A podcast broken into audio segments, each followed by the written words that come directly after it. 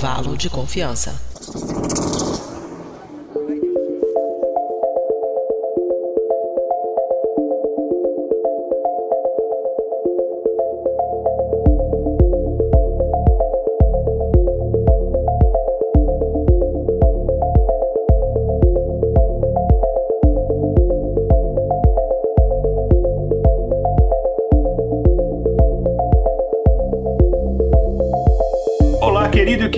Ouvintes! Está começando mais um episódio do Intervalo de Confiança, uma distribuição uniforme de pensamento crítico. Este é o nosso episódio 197. Se você somar 197, dá o número 17. 17, 1 mais 7 é igual a 8. Sabe o que isso quer dizer? Absolutamente nada. Mas esse episódio é muito importante, é um episódio que eu considero fundamental, porque ele fala de problemas do século 21. Eu considero um dos quatro, cinco problemas mais importantes que a gente tem no século 21 tem que ser debatida, tanto que é um, é um tema que a gente traz constantemente aqui no intervalo de confiança. E é o que eu sempre falo. Aquelas questões de séculos atrás já estão, vamos resolver logo e parar de perder tempo. Ó, vacina funciona, a Terra não é plana, a mulher tem direito ao seu corpo, enfim, essas questões já estão resolvidas. Vamos focar agora, então, em problemas do século XXI, aquecimento global, desenvolvimento da inteligência artificial. Vamos já tentar resolver. Isso é mais difícil, porque, enfim, existem várias questões de interesse, mas vamos tentar resolver as questões de sexismo, de racismo, não sei o quê. E vamos focar nisso daqui, porque senão a gente está, sei lá, vivendo uma, das últimas gerações do planeta. Então, essas coisas são importantes acontecer. Não adianta a gente, e a gente vai falar hoje sobre regulamentação da inteligência artificial, ética relacionada à inteligência artificial, porque se a gente deixar só na mão da galera tipo eu, cientista de dados, vai virar Skynet. Por isso, esse episódio é muito importante. Já já apresento as pessoas que vão gravar aqui com a gente. Então, sim, antecipo um episódio muito bacana. Lembrando que a gente faz as nossas gravações, a, a gravação em si será transmitida ao vivo. Então, nas nossas redes sociais, se você está acompanhando agora ao vivo, você pode interagir com a gente. Manda aí sua perguntinha, seu comentário pelo chat que a gente vai lendo aqui. A gente já começa o episódio, mas antes a gente vai só para um breve quadro de recados da nossa produtora, a Mariana Lima.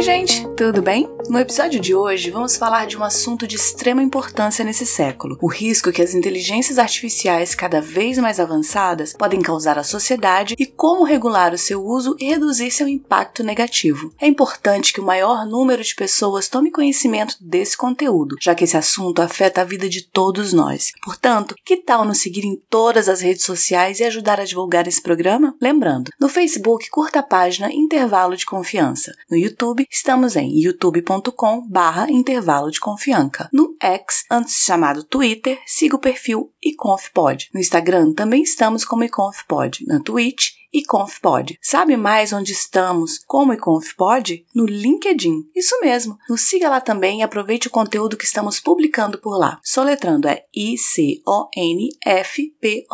Nos seguindo nas redes sociais, você pode assistir as nossas gravações ao vivo, sem cortes e ainda participar com seus comentários e perguntas. E falando em seguir, se você escuta nosso podcast e ainda não nos segue nas plataformas de áudio como Spotify, Apple Podcast, Google Podcast e outras, Faça isso agora. Quanto mais seguidores a gente possuir, maior será nosso alcance. Por fim, vocês podem fazer parte do nosso grupo de ouvintes do Telegram. Entra lá no nosso site intervalodeconfianca.com.br e veja o link para o acesso no post desse episódio. Agora, falando desse programa, ele não é feito com apoio da Skynet e nem da OpenAI. Nosso trabalho só é possível através da contribuição de ouvintes apoiadores como Renato Aguiar, que contribuem mensalmente com valores que começam a R$ reais, o que dá menos que 20 centavos por dia. Essa ajuda é que mantém esse projeto no ar. Faça como Renato, para quem esse episódio é dedicado, e torne-se você também um apoiador da divulgação científica. Para saber mais, entre em intervalodeconfianca.com.br barra apoie. É isso. Deixa eu então. Tchauzinho!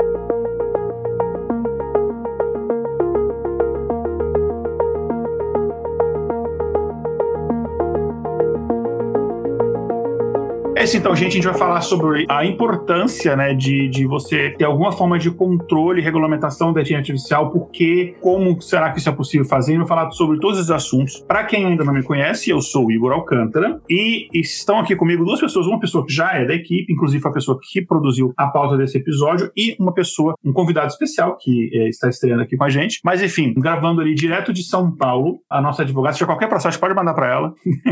que ela nos representa. Uh, enfim, a nossa redatora também é, é co-apresentadora, Natália Duarte. Oi, Natália, manda um oi pro pessoal. Pessoal, boa noite. Prazer estar aí mais uma vez com vocês e vamos debater esse tema super interessante que eu, eu comecei a ter contato em 2020, falei no início em off, e estou muito animada para poder ter essa troca agora com vocês.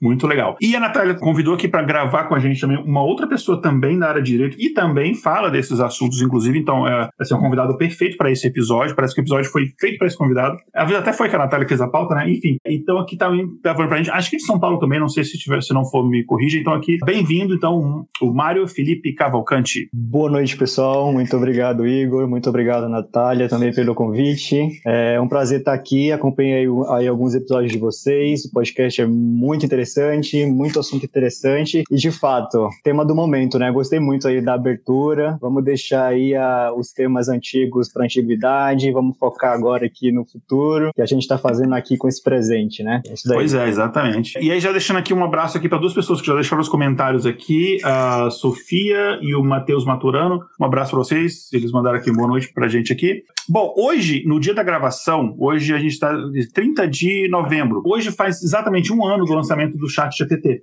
Não foi é coincidência, tá? A gente não marcou a, a, gravação por conta disso. É uma coincidência, mas hoje, enfim, o Chat GPT faz aniversário um ano, enfim, vamos comer bolo mais tarde. Apesar do que a tecnologia do GPT, né, o cérebro do Chat GPT já ah, existe há, há, mais tempo, desde 2019, se eu não me engano. Foi a primeira vez que eu, que eu li, comecei a testar. E aí depois criaram o Chat GPT, que é a interface do usuário, né? Porque antes você tinha uma interface só para a comunidade acadêmica e tal. E quando ele saiu e rapidamente ele ganhou as notícias e todo mundo começou a falar sobre isso e várias imagens do pessoal de coisas que o pessoal fazia. Eu vi coisas incríveis assim dele. Ah, qual a forma da Coca-Cola? Ah, eu não posso falar a forma da Coca-Cola porque não sei o que, não sei o que. Ah, digamos assim, se eu fosse fazer um restaurante igual, como seria? Aí ele colocou lá e o pessoal falou, cara, isso faz muito sentido, pode ser mesmo. Umas coisas assim incríveis. Eu testei bastante assim, assim que saiu a interface, um pouco antes do GPT saiu a interface pra gente, a API, né, para você interagir. E a gente fez vários testes é, simulações com dados médicos, de pesquisa médica, e assim, é de fato impressionante o que ele pode fazer. Então, falando das coisas positivas, assim, de, até para traduzir receituário médico para uma linguagem que o paciente consegue entender, ou até para o idioma que o paciente consegue entender, várias coisas. Ele é muito, muito, muito bom. Só que o desenvolvimento do chat GPT e de toda essa plataforma, e aí o Google respondeu, o Bard hoje em dia também dá muito bom, enfim, toda a comunidade, a Meta já tinha a inteligência artificial dela que estava ganhando uma certa repercussão, enfim, todo o mercado começou a se movimentar e de forma muito rápida. E tecnologia, quando ela vai se mover de forma muito rápida, ela traz riscos relacionados a ela, ainda mais quando são tecnologias que têm um impacto tão grande assim na sociedade, né? E aí teve uma coisa, inclusive, um, o pessoal que não,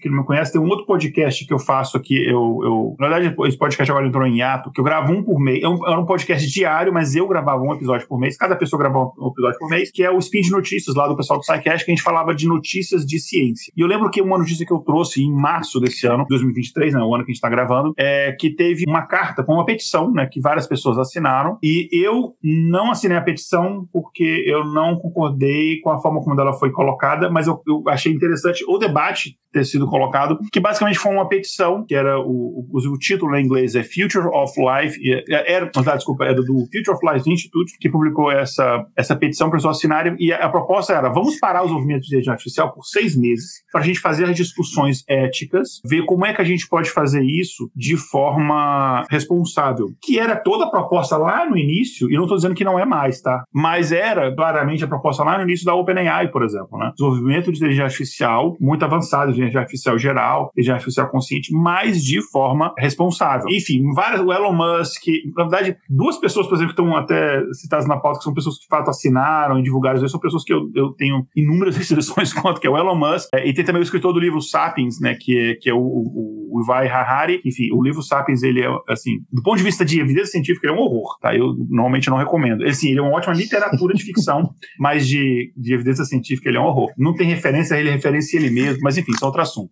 Vale até a pena fazer um episódio no futuro criticando os Sapiens, mas enfim. Só que, na minha opinião, isso meio que veio um pouco tarde demais, porque a tecnologia estava rolando. Ele fala assim: não, não, não é vamos parar de usar, vamos parar de desenvolver coisas mais avançadas que o GPT-4 por seis meses. Só que isso não funciona, porque é, o pessoal nos Estados Unidos sei lá, pode assinar essa petição e a galera na Inglaterra, na China, na Índia pode continuar desenvolvendo os deles. E nada impede que o desenvolvimento Exato. continue acontecendo por debaixo do pano, enfim. Ou, enfim, é, é muito difícil você parar o desenvolvimento tecnológico com uma petição, com uma coisa. E, e aí, uma coisa que a gente vai falar isso hoje é como é, quais são os mecanismos que a gente consegue ter algum tipo de controle e regulamentação em relação a isso. Mas, enfim, você regulamentar, ou, ou nesse caso, assim, tentar pa pausar o desenvolvimento, você pode pausar o desenvolvimento de uma tecnologia que tem benefícios para a sociedade, né? Só que se você não deixar a coisa correr solta sem nenhum debate, sem nenhum tipo de regulamentação, você pode gerar danos muito grandes. E a gente tem uns exemplos clássicos de inteligência artificial que a gente pode, que a gente fala o seguinte, olha, você não pode deixar a inteligência artificial sem nenhuma regulamentação, controle nem nada, porque existem várias questões éticas que são difíceis de serem resolvidas se você não, não definir quais são as regras. Por exemplo, no caso de um carro autônomo, e esse carro autônomo ele causa um acidente a alguém, quem é responsabilizado? Esse tipo de coisa você tem que debater se você liberar, por exemplo, a venda de carro autônomo, né, 100% autônomo. Hoje você já tem níveis de autonomia já no mercado, mas não 100% autônomo, né?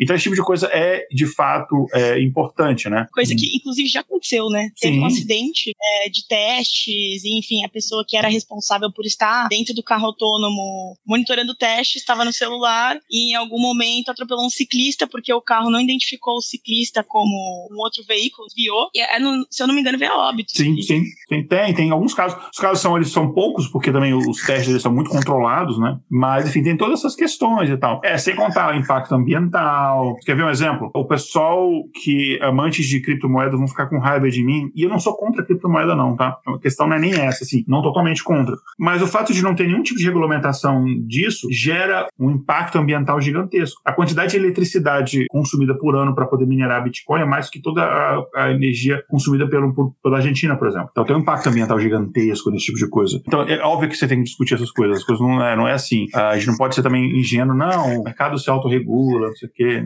A gente tem que discutir as coisas como sociedade, né? E a gente precisa, de fato, fazer isso daí, né? E aí, voltando aqui para a parte de direito, que não é minha área, então, assim, por isso que a gente tem que duas pessoas para falar sobre isso, a gente precisa, por exemplo, saber quem que é responsável, como a gente falou, né, do caso do carro autônomo, mas não só o carro autônomo, né? Pelo mau uso da ferramenta, quais são as consequências, por exemplo, um vazamento de uma informação sigilosa, um dado de um paciente, por exemplo, uh, ou um diagnóstico errado, esse tipo de coisa, de quem que é a responsabilidade desse tipo de coisa? Será que a regulamentação, ela é por si só boa ou ruim? Que nível de regulamentação é bom ou ruim? A gente consegue fazer uma regulamentação nível mundial, nacional, estadual, como é que a gente consegue fazer isso? Enfim, são algumas coisas que a gente vai falar aqui. E daí vem com o questionamento, né? Que regular? De onde vem essa necessidade? A regulamentação ela vem de onde? Né? Ela vem de sociedade, ela vem de determinadas empresas, ela vem do governo, ela vem das universidades, uma combinação disso tudo, porque não vem do nada, né, gente? Essa, essa necessidade de regulamentar isso não é alguém que vender, tem que regulamentar, não é assim, né? Pois é, é ultimamente as pessoas têm falado sobre uma espécie de popularização no debate sobre IA, né, por exemplo.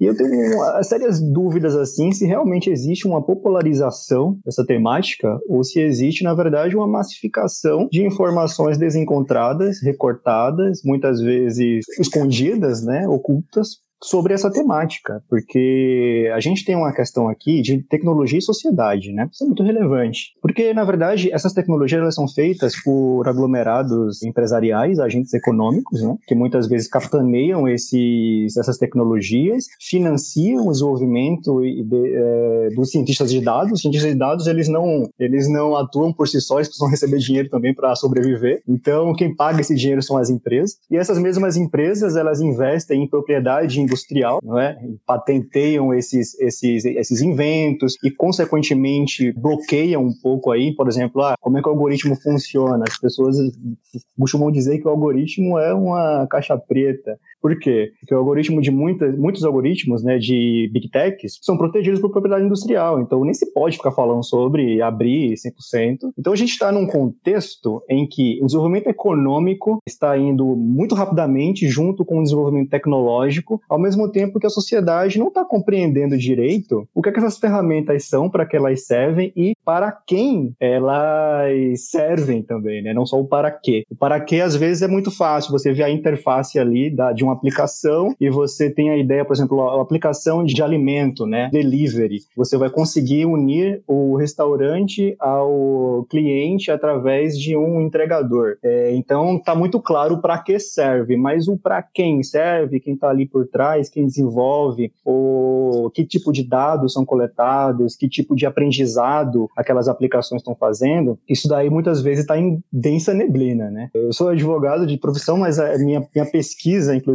na Universidade de São Paulo, no mestrado, é em comunicação, né? Então eu sou, digamos, um ser hibridizado aí entre a comunicação e o direito. E na pesquisa de como no mestrado, a gente debateu muito essas questões, porque as pessoas, no final das contas, não sabem como funcionam essas aplicações. Quando a gente fala de inteligência artificial, é um debate crucial, porque isso daí está com muita possibilidade de, num futuro muito próximo, porque a gente, quando a gente fala de inteligência artificial, a gente não fala de, de tempo largo, né? Os são feitos muito rapidamente. A gente teve um debate aqui em off sobre a questão da OpenAI recentemente, a, a saída e o retorno magnânimo do Sam, né, do CEO. É, e tudo isso é muito rápido. As pessoas, nossa, o CEO é demitido, depois é reconduzido, o conselho é dissolvido, tudo isso em 12 dias. E, na verdade, se a gente for observar como a, as tecnologias digitais elas estão sendo implementadas e desenvolvidas, a gente tem, gente, a gente tem quantos anos de internet aí? De internet aberta, assim, com muita, muitas, muitas plataformas, coisa de 20 anos? É muito é... pouco tempo, assim, que a, a, o protocolo HTTP é de 89, mas ele não foi liberado para o público em geral ainda.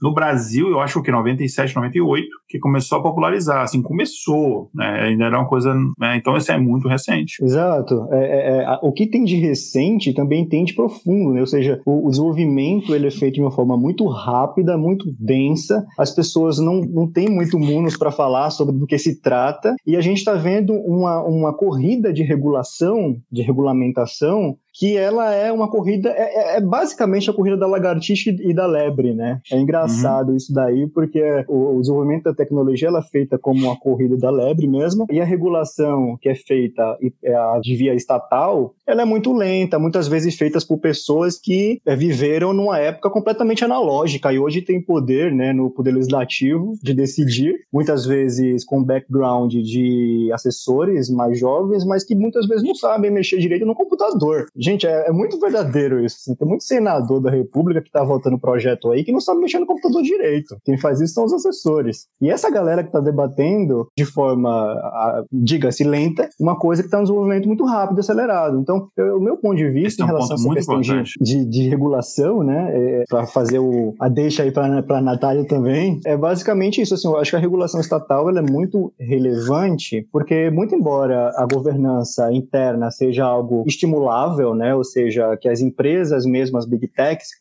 principalmente façam a sua própria regulação interna com estruturas de controle e de divulgação, né, de transparência, mas essa governança interna ela precisa ter um norte principal que é uma regulação estatal, porque o Estado somos todos nós. O Estado ele não existe como um ser artificial, como o Thomas Hobbes dizia ali, né, antigamente, né, o Leviatã. O Estado somos nós e é a sociedade enquanto coletividade. Por isso que essas empresas e essas tecnologias precisam ser reguladas pelo Estado para que a sociedade tenha participação. E uma, coisa, é, um, alguns pontos interessantes aqui que quando a gente fala nesse tipo de regulamentação, isso não é novidade, tá? Qualquer tecnologia nova que tenha um impacto real na sociedade, ela precisa de algum tipo de regulamentação. Isso foi verdade, por exemplo, um telégrafo telefonia, rádio, televisão, para você, enfim, você tem regulamentação, uh, algum nível de regulamentação dessas coisas desde o início. Até coisas, por exemplo, na Revolução Industrial, você teve que colocar algum tipo de regulamentação eventualmente, porque por questões, por exemplo, de, de impacto ambiental, por exemplo, que, que aquilo estava causando, impacto da segurança do trabalho, etc. E, e, a gente teve, por exemplo, o caso de vários processos de monopólio que a Microsoft sofreu nos anos 90, por exemplo, 80 e 90, por, por conta desse tipo de regulamentação que é necessário para o benefício da sociedade. E eu acho que o exemplo mais, o exemplo maior que a gente tem na história talvez seja isso daí, que poderia ter dado muito errado se não tivesse nenhum tipo de regulamentação acordo em nada, é a utilização de é, energia nuclear e mesmo de armamento nuclear. Enfim, se deixasse lá, quando o negócio estava meio correndo solto, os, soviéticos fizeram aquele grande Kizar lá, uma bomba de 50 megatons, que o, o, cogumelo atômico dela era maior, era cinco, mais que cinco vezes maior que o Monte Everest. O negócio estava insano. Os Estados Unidos querendo botar ogiva nuclear em satélite orbitando a Terra, não sei o que e tal. Teve que ter algum tipo, no caso, for é, um acordo entre governos, porque senão a gente não estaria aqui conversando hoje em dia. Então, é, não é novidade e precisa acontecer. A gente pode parecer que está falando de, de, ficção científica, que são coisas que vão acontecer, problemas que a gente só vai enfrentar no futuro, mas a gente já tem consequências que já aconteceram do uso errado de inteligência artificial, exatamente porque ela é muito pouco regulada é, é, e, e, fica uma fronteira muito obscura, né, de como é que, em, em, que área que isso entra. Mas você teve casos que a gente já citou aqui de pessoas que perderam nos Estados Unidos, né, professores perderam emprego por baixo desempenho, mas não tinha explicação o que, que de fato era baixo desempenho, porque o algoritmo, uma caixa preta, falou: ó, você quer demitir cinco pessoas? É, são cinco pessoas, mas não disse por quê. Porque, até porque o algoritmo em si ele não conseguia explanar isso, né? Porque ele calculou, é por quê? É porque, sei lá, tem um, um número, um índice qualquer lá que ninguém sabe como é que calculou que deu esse valor aqui. Você tem, por exemplo, o caso que aconteceu na polícia de Detroit, que eles usaram um algoritmo para poder é, identificar suspeitos de crimes. E o algoritmo era, tipo, era, foi treinado com dados da polícia. Então, imagina o que aconteceu? Era racista. Ele teve um caso clássico de, foi o, o crime era um homem branco que cometeu e ele colocou com uma maior probabilidade o suspeito uma mulher negra. Um, tipo, errou o gênero, errou a, a, etnia, errou tudo. Enfim, inclusive a faixa etária também. Então, assim, você tem que ter tipo de regulamentação, porque senão esse tipo de coisa já está acontecendo. Isso eu não tirei de um livro ou de um filme, isso já está acontecendo. Pessoas é, estão morrendo, perdendo emprego, estão sofrendo consequências sobre isso. Não, isso de fato é. E aí, só uma coisa aqui que eu, que eu trouxe aqui, que eu adicionei aqui, que eu achei, pô, eu tenho que falar disso, que é uma coisa que me perguntam muito. Eu faço para empresa empresas, para faculdades e tal, palestras sobre. Eu faço muito palestras sobre o impacto da inteligência artificial no mercado de trabalho e como é que vai impactar cada profissional. E uma coisa que me pergunta muito que a gente fala dessa necessidade de você regulamentar a inteligência artificial é de, ah, mas a gente já tem uma coisa assim, a gente só podia aplicar isso. E falar, ah, mas não tem as leis do Asimov? Era só a gente aplicar as leis do Asimov, né? Lembro,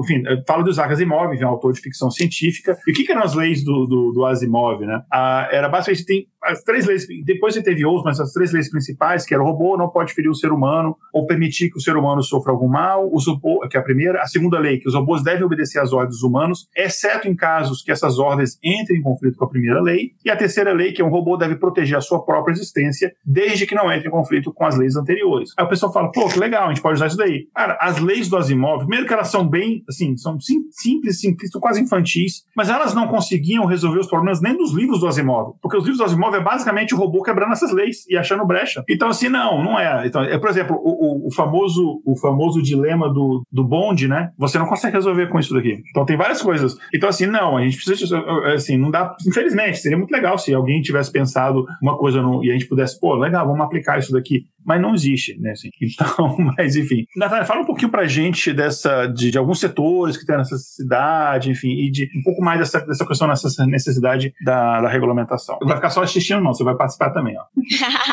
não, tô deixando vocês falando, tô, tô achando lindo aqui. Quando eu tava fazendo a pesquisa da pauta, eu achei uma matéria muito interessante do Ronaldo Lemos, ele é colunista na Folha, advogado, professor e pesquisador também. E ele falou que na prática, se você for ver, já tem três pilares que estão regulando na, no dia a dia a, como se desenvolve a inteligência artificial. Então, direito autoral, propriedade intelectual, como o Mário já falou, está um pouco inserida nisso, a proteção de dados e as relações trabalhistas. A proteção de dados, ela teve uma cultura que cresceu muito com o Marco Civil da Internet e com a Lei Geral de Proteção de Dados, ou LGPD. E aí, pessoal, também, por favor, não confundam confundir com LGTV ou LGBT. A gente já viu gente na TV fazendo essas confusões, é muito Sério? feio, tá? Sim, já teve. Não vou é nem piada falar pronta, quem foi né? a É piada pronta. É, Cara, mas acho que foi um senador que ou era deputado. Só faltou no final tocar a musiquinha do Porto dos Fundos, né? Porque, pô. É igual a confusão de Kafka com Kafta, né? É, É bem nossa. piada pronta.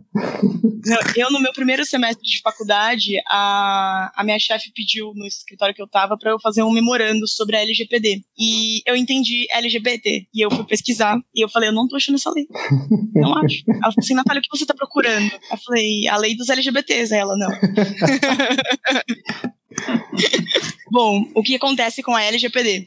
Muitas vezes os dados eles acabam sendo um combustível para as inteligências artificiais, de uma forma que as legislações de proteção e defesa do consumidor já podem ser uma forma do Estado atuar de frente com essas empresas é, desenvolvedoras de inteligência artificial. Recentemente também a questão dos direitos autorais tomou uma grande, um grande volume com as greves dos atores em Hollywood. Então, começaram a ter algumas questões, por exemplo, você pode usar a inteligência artificial e a base de dados delas de é, livros já existentes, enfim, sem citar esses autores, sem citar eles de, de de forma própria, assim, porque o, o que acontece, né? Por exemplo, hoje o chat GPT, eles não têm uma fonte sintética de onde aquilo vem. É muito amplo. Então, tem essa dúvida se isso poderia acontecer e nos Estados Unidos já tem processos judiciais com essa temática. É, os próprios autores de Game of Thrones, o George R. R. Martin e o John Christian, processaram a OpenAI, alegando que a plataforma teria usado as obras deles sem a devida autorização e com o objetivo de treinar o chat GPT. E é meio essa questão, as empresas elas têm o direito de treinar esses modelos com bases em outras obras protegidas por direitos autorais. É, no Brasil a gente teve também o caso da cantora Elis Regina, que a imagem dela foi utilizada numa propaganda de uma fabricante de carros e o uso foi autorizado pela família, mas foi muito questionado a ética e a atitude disso. Muitas pessoas falaram, ah, sou fã da Elis e provavelmente ela não deixaria a imagem dela ser usada dessa forma. A gente tem um exemplo também do Robbie Williams. Ele foi muito esperto e no testamento dele ele proibiu o uso da imagem dele regenerada por 25 anos da data da morte dele. Então, coisas assim não aconteceriam com ele. E, enfim, aquela parte eu falei um pouco errada, não sei se o Léo consegue cortar, mas é, principalmente falando da greve de atores de, e roteiristas de Hollywood, com mais claro ainda os prejuízos nas relações trabalhistas e como isso pode ser interferido pelos usos da inteligência artificial. Alguns resultados é, depois da greve foram conquistados na indústria e foram desenvolvidos alguns acordos de limites à tecnologia nesse campo. De certa forma, sociedades, empresas, governos e academia estão demandando diretrizes mais sólidas sobre os usos da inteligência artificial. Hoje, inclusive, eu estava vendo esse livro aqui, que eu tinha comprado, eu tinha até esquecido, é, que ele chama Direito, Inteligência Artificial, Fundamentos, da organização da Dora Kaufman, Willy Santiago, tem vários nomes interessantes aqui. E tem um capítulo que fala sobre a regulamentação de inteligência artificial. E quem escreveu foi o Daniel Arbix, que ele é o atual diretor jurídico do Google. E ele termina falando assim: é urgente regulamentar. Então, assim, até as big techs estão com esse interesse, justamente para eles saberem até onde atuar. Então, o que eu estou fazendo? É, mas assim, no sentido de não sofrer futuras punições. A internet teve um procedimento linear nesse sentido de regulamentação também. É, inicialmente foi desenvolvido um decálogo na internet, é, que era nada mais do que uma descrição de princípios de usos, de direitos e deveres da internet no Brasil. É, depois disso, com base em alguns princípios, foi pensado no Marco Civil. Mais tarde a gente teve legislações mais específicas, como a LGPD, Lei Geral de Proteção de Dados. É, mas de uma forma comparativa, a gente tem esse crescimento muito abrupto, né, como o Mário falou, e quando a gente analisa os debates de inteligência artificial, é, a gente vê que está numa posição muito incipiente, né? E por hora a gente tem são os princípios sendo desenvolvidos, as leis de Asimov e ainda como o Igor falou, é uma coisa muito ver o infantil, né, para a gente analisar e julgar nos próprios livros, eles não dão certo. Então a gente precisa repensar como essas ferramentas são usadas, são produzidas e como os estados vão buscar legislar sobre o tema. É, e como você falou, né, já estão já está sendo procurado alguns tipos de regulamentação no mundo, isso já está sendo discutido. Ah, como o Mário falou no começo também, existe um problema, um desafio, que os legisladores normalmente eles são mais lentos, né? É, o debate normalmente acontece depois de um problema que, que né, normalmente não antecipa um problema, e você carece de pessoas especializadas no assunto participando do debate, né? Muitas vezes as pessoas não são convidadas a participar do debate, a não ser quando eles estão muito avançados, quando ou são. Né? A gente. Cara, é, é, cômico quando você viu, por exemplo, quando o Mark Zuckerberg foi chamado para depor no Senado americano, e era cômico, assim, o, o, a falta de preparo de conhecimento dos senadores em relação à tecnologia como eles não entendiam como funcionava e faziam perguntas, assim, não todos, obviamente, mas assim, alguns faziam perguntas completamente imbecis e perderam ali uma excelente oportunidade de perguntar ele, de fato, perguntas que deixariam ele, é, de fato, desconfortável, né? Então, assim, mas mesmo assim, então por isso que, é, é, na minha opinião, não sei se vocês concordam, mas a sociedade precisa participar, a academia precisa participar desse debate, né? A gente, como um todo, não tem que só deixar lá os legisladores é, debaterem esse tipo de coisa e depois só ficar reclamando no Twitter, não dá, no X, né? Agora não é mais Twitter. É, é, enfim, então a gente tem vários documentos e vários relatórios que são, estão sendo produzidos e divulgados é, mundo afora, né? A Microsoft, por exemplo, é, é produziu o Microsoft AI Principles, né? Que é os princípios da Microsoft de inteligência artificial, o Artificial Intelligence at Google, Our Principles, Uh, inclusive, fica uma, um conselho aqui para os ouvintes que, que tem um pouquinho domínio assim, do inglês. Procura conteúdo, é, isso não é bairrismo não, mas procura um conteúdo produzido na Inglaterra e no Canadá. São dois países que eles estão se especializando muito nesse debate ético de regulamentação, porque eles sabem que o investimento para eles conseguirem competir com os Estados Unidos, é, com China e Índia, na tecnologia em si, é, é eles largaram muito atrás, então eles estão indo para uma outra área. Mas enfim, você tem, por exemplo, o Instituto Berkman Klein Center for Internet and Society, lá da Universidade de Harvard, eles publicaram um documento, né, o título é Principal, Principal Artificial Intelligence Mapping Consensus in Ethical and Right-Based Approaches to Principles for AI. Esse título longo, parece nome de tese de doutorado, basicamente ele sintetiza vários desses documentos que falam sobre é, essa, esses princípios éticos em relação à utilização de inteligência artificial, é, e eles, no caso, sintetizaram o, em oito principais temas, né, uh, no que diz respeito ao desenvolvimento de uma inteligência artificial ética. Aí vai a privacidade, responsabilidade, proteção e segurança, transparência e explicabilidade. Isso aqui é muito importante. Inclusive, há alguns anos, é, esse tema de transparência era um tema muito quente no debate, né? um dos temas mais importantes, porque a inteligência artificial não pode produzir um conteúdo sem ela te explicar o motivo daquilo. Não toda inteligência artificial, mas algumas que, que têm poder de decisão, você precisa entender qual é o poder de decisão por trás daquilo. Ela precisa explicar o que, qual foi o processo de decisão. Tem que ter um tipo de, de documento de auditoria, alguma coisa assim. Outro é equidade e não discriminação. Se você não controlar uma nova tecnologia, ela não vai eliminar desigualdades, ela vai potencializar essas desigualdades, ela vai reproduzir essas desigualdades. Aquilo que a gente falou, uma inteligência artificial que ela aprende baseado em dados que são, por exemplo, racistas, ela vai ser racista. Não tem como. Com a quantidade de inteligências artificiais que lançaram bots no Twitter, Microsoft lançou dela, Google lançou, que no, dava 24 horas virava neonazista. Era impressionante. Então, tem esse problema. Ah, o controle humano da tecnologia, que é um tema hoje que, tá, que se fala muito, um termo que se fala muito hoje, né, que é, não é nem mais só a inteligência artificial. A gente chama de ou inteligência híbrida, ou inteligência colaborativa, ou inteligência aumentada. No final, esses termos eles querem dizer a mesma coisa. A combinação de inteligência humana com a inteligência artificial como uma ferramenta, não como substituto da inteligência humana. A responsabilidade profissional, que é uma coisa que a gente já falou mesmo isso, né? E a promoção de valores humanos. E a União Europeia, que, enfim, ela, normalmente ela, ela é pioneira nesse tipo de debate, né? De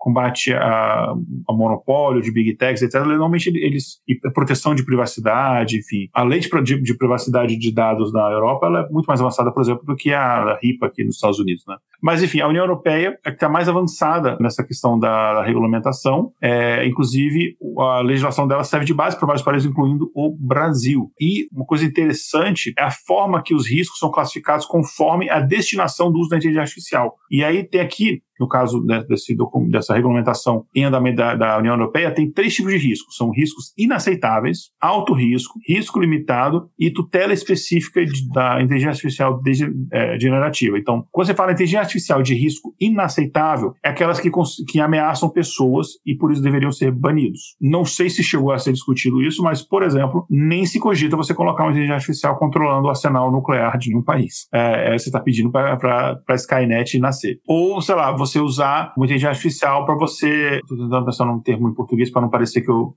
tô na Faria Lima. Para você não, não tornar alvo determinados grupos ou minorias né, específicas, né, opositoras e tal, enfim, nada que coloque em risco a segurança das pessoas. Aí as inteligências de alto risco né, são automações que podem ferir a segurança dos cidadãos ou os direitos fundamentais. Então, outras coisas, tem, a inteligência artificial generativas como o ChatGPT, por exemplo, ela tem que cumprir requisitos mínimos de transparência e quando você publica ou utiliza algum conteúdo gerado por inteligência artificial, você tem que dizer que esse conteúdo foi gerado por inteligência artificial. Aqui, por exemplo, no intervalo de confiança, as imagens que compõem as nossas vitrines dos episódios, elas são geradas por inteligência artificial. E na, no crédito a gente fala isso. Existe o nosso designer que ela faz a arte final, mas a imagem base gerada por inteligência artificial e a gente comunica isso, né? Então isso também faz parte disso. E claro, você tem que projetar modelos que evitem a geração de conteúdo legal e publicar resumos dos dados protegidos por direitos autorais. Então você não vai falar, ah, transcreve para mim um livro tal, sei lá, que está produzido por direitos autorais, por enfim, né? Ou ainda gerar imagem de pornografia infantil. Também, isso. Ou, ou, ou imagem de pessoas, enfim, que, que não são. É, só que você não tem direito a, a, a, utilizar aquelas imagens, né? E em relação a sistemas de inteligência artificial de risco limitado, elas têm que cumprir requisitos mínimos de transparência, né, para permitir que usuários tomem decisões informadas, né, sobre como interagir aquilo dali. Mesmo assim, é, tem a possibilidade de, de desenvolvimento de uma, da, dessa regulamentação poder ocasionar desníveis entre sistemas jurídicos, né, refletindo aqui nas trocas comerciais. Por isso, além dos princípios globais, também é necessário você desenvolver uma sinergia entre as forças de regulação de cada país, de forma de você evitar lacuna. Imagina aqui que, por exemplo, se você não fizer isso, uh, um país que tem uma legislação um pouco mais severa, ele pode simplesmente perder os negócios que vão fazer aquilo que eles querem fazer num outro país que tem uma legislação um pouco mais flexível. Tudo isso a gente tem que levar em consideração. Ou coisa, por exemplo, que, por exemplo, não acontece em outras áreas. Por exemplo, na produção de, de determinados produtos, uma empresa, não vou citar empresa nenhuma aqui para a gente não, dar trabalho para a Natália tentando livrar a gente no processo, mas lá tem empresas eh, americanas que, para evitar as leis trabalhistas dos Estados Unidos, por exemplo, eles mandam lá para a China, por exemplo. E aí põe crianças trabalhando, né? Tem um ditado que fala que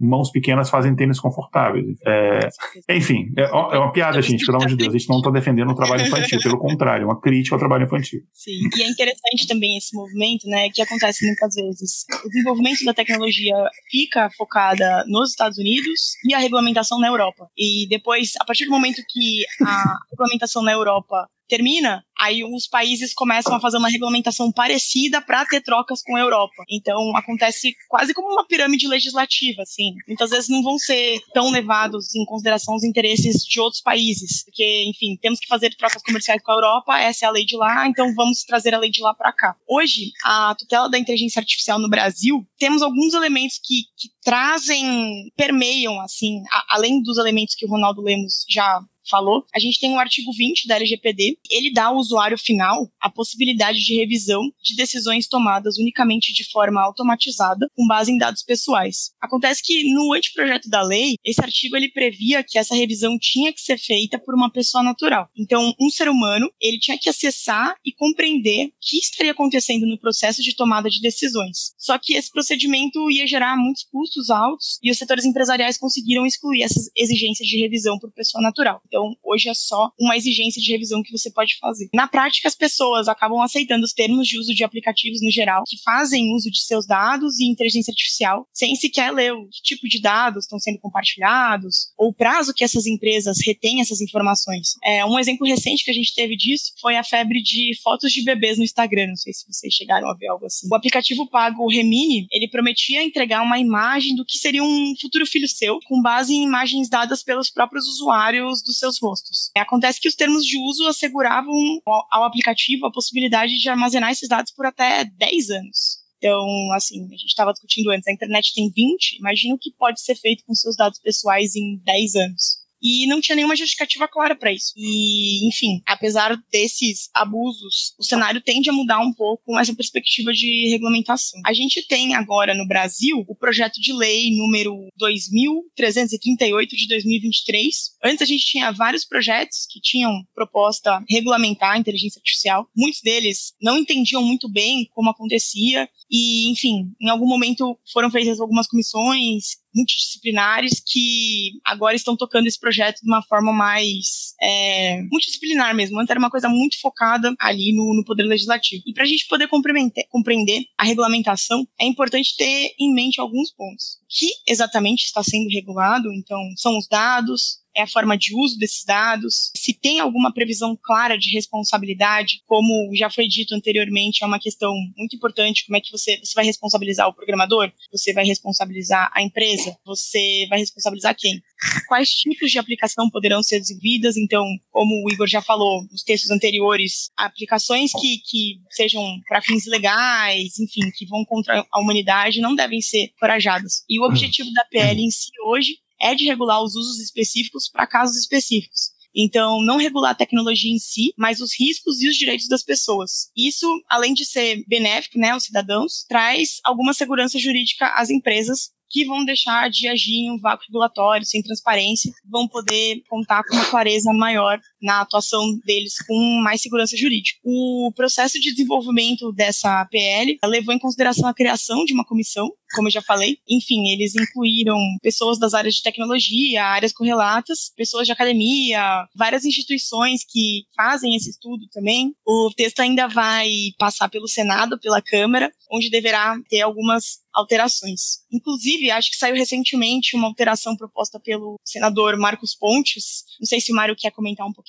Eu notei aqui algumas coisas que vocês falaram no decorrer desse, desses minutos, e assim, tem muita coisa que é interessante da gente comentar. Não sei se eu consigo, assim, acho que eu vou começar aí com a questão de dados e IA, né? É, as pessoas, assim, têm essa questão, essa, essa divisão, mas são complementares, né? Eu acho que Big, IA sem Big Data não é nada, né? A inteligência artificial precisa de uma captação gigantesca de dados, uma mineração constante, diária de dados, para poder é, se alimentar, né? Eu acho que, eu acho que a, Natália chegou até a falar é, de combustível, acho que é, é bem a, a lógica mesmo, é, de combustível, porque e esses dados, eles são gerados através do quê, né? Da, justamente da vigilância da nossa navegabilidade online, do que, das aplicações que a gente entra, é, de como a gente reage diante das interfaces dos produtos, das aplicações. Então, essas redes sociais, por exemplo, digitais e outras plataformas digitais também, elas estão ali munidas com inteligência artificial, com ah, determinados algoritmos de funcionamento que fazem essa triagem. É, eu acho que o Igor talvez possa falar um pouco sobre isso depois, traduzir, eu acho que para o público aí do podcast, o é, que é algoritmo nesse contexto aí, como é que é essa funcionalidade, mas se for o caso, mas toda essa triagem de dados, ela é feita através das pessoas. Então, basicamente, nós somos utilizados para alimentar através de nossas informações pessoais, que não são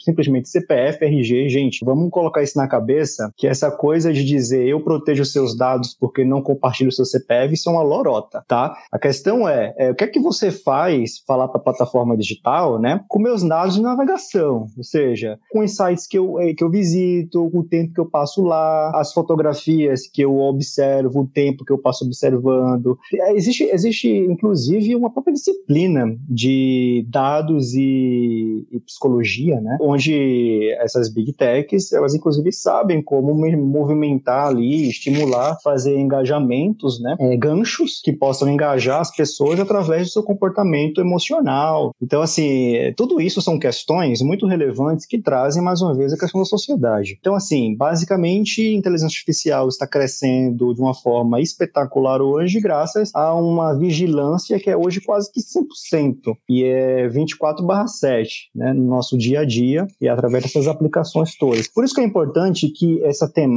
aí, ela não fique somente com os cientistas de dados e com as empresas deles contratantes. É muito importante que tenham cientistas sociais, é, que tenham filósofos, que tenham advogados, que tenham pessoas envolvidas com questões de ética para tratar dessas temáticas, não só para tratar como a gente está tratando aqui, fazer um debate sobre isso, mas para compor mesmo, ou seja, é, que façam parte de alguma forma de ou, de uma, ou de autoridades de regulação de inteligência artificial ou das próprias empresas. Das próprias empresas é um pouco complicado porque quem é empregado teme pelo seu emprego sempre, né? Então as pessoas não têm muita autonomia no final das contas para barrar algumas coisas ou discutir, por exemplo, caminhar de desenvolvimento tecnológico é, dessas aplica dessas, dessas ferramentas, né? Então, acho que é muito importante a sociedade como um todo participar da composição dessas ferramentas do ponto de vista de que elas são utilizadas pela sociedade e elas vão ser devolvidas para a sociedade de alguma forma. É, se a gente não quer Skynet, não quer Hall, não quer esses exemplos todos que a arte nos trouxe como realidade, né? A gente deixar isso na ficção, essa participação é muito relevante e um controle social é muito relevante também, através da regulação. Então, quando a gente fala de regulamentação, é muito importante também é, ter em mente que regulamentação não é ludismo, né? Então, a gente não está aqui como ah, os trabalhadores contra as máquinas, né? O movimento, vamos quebrar as máquinas, vamos impedir o desenvolvimento tecnológico. Não, é um desenvolvimento tecnológico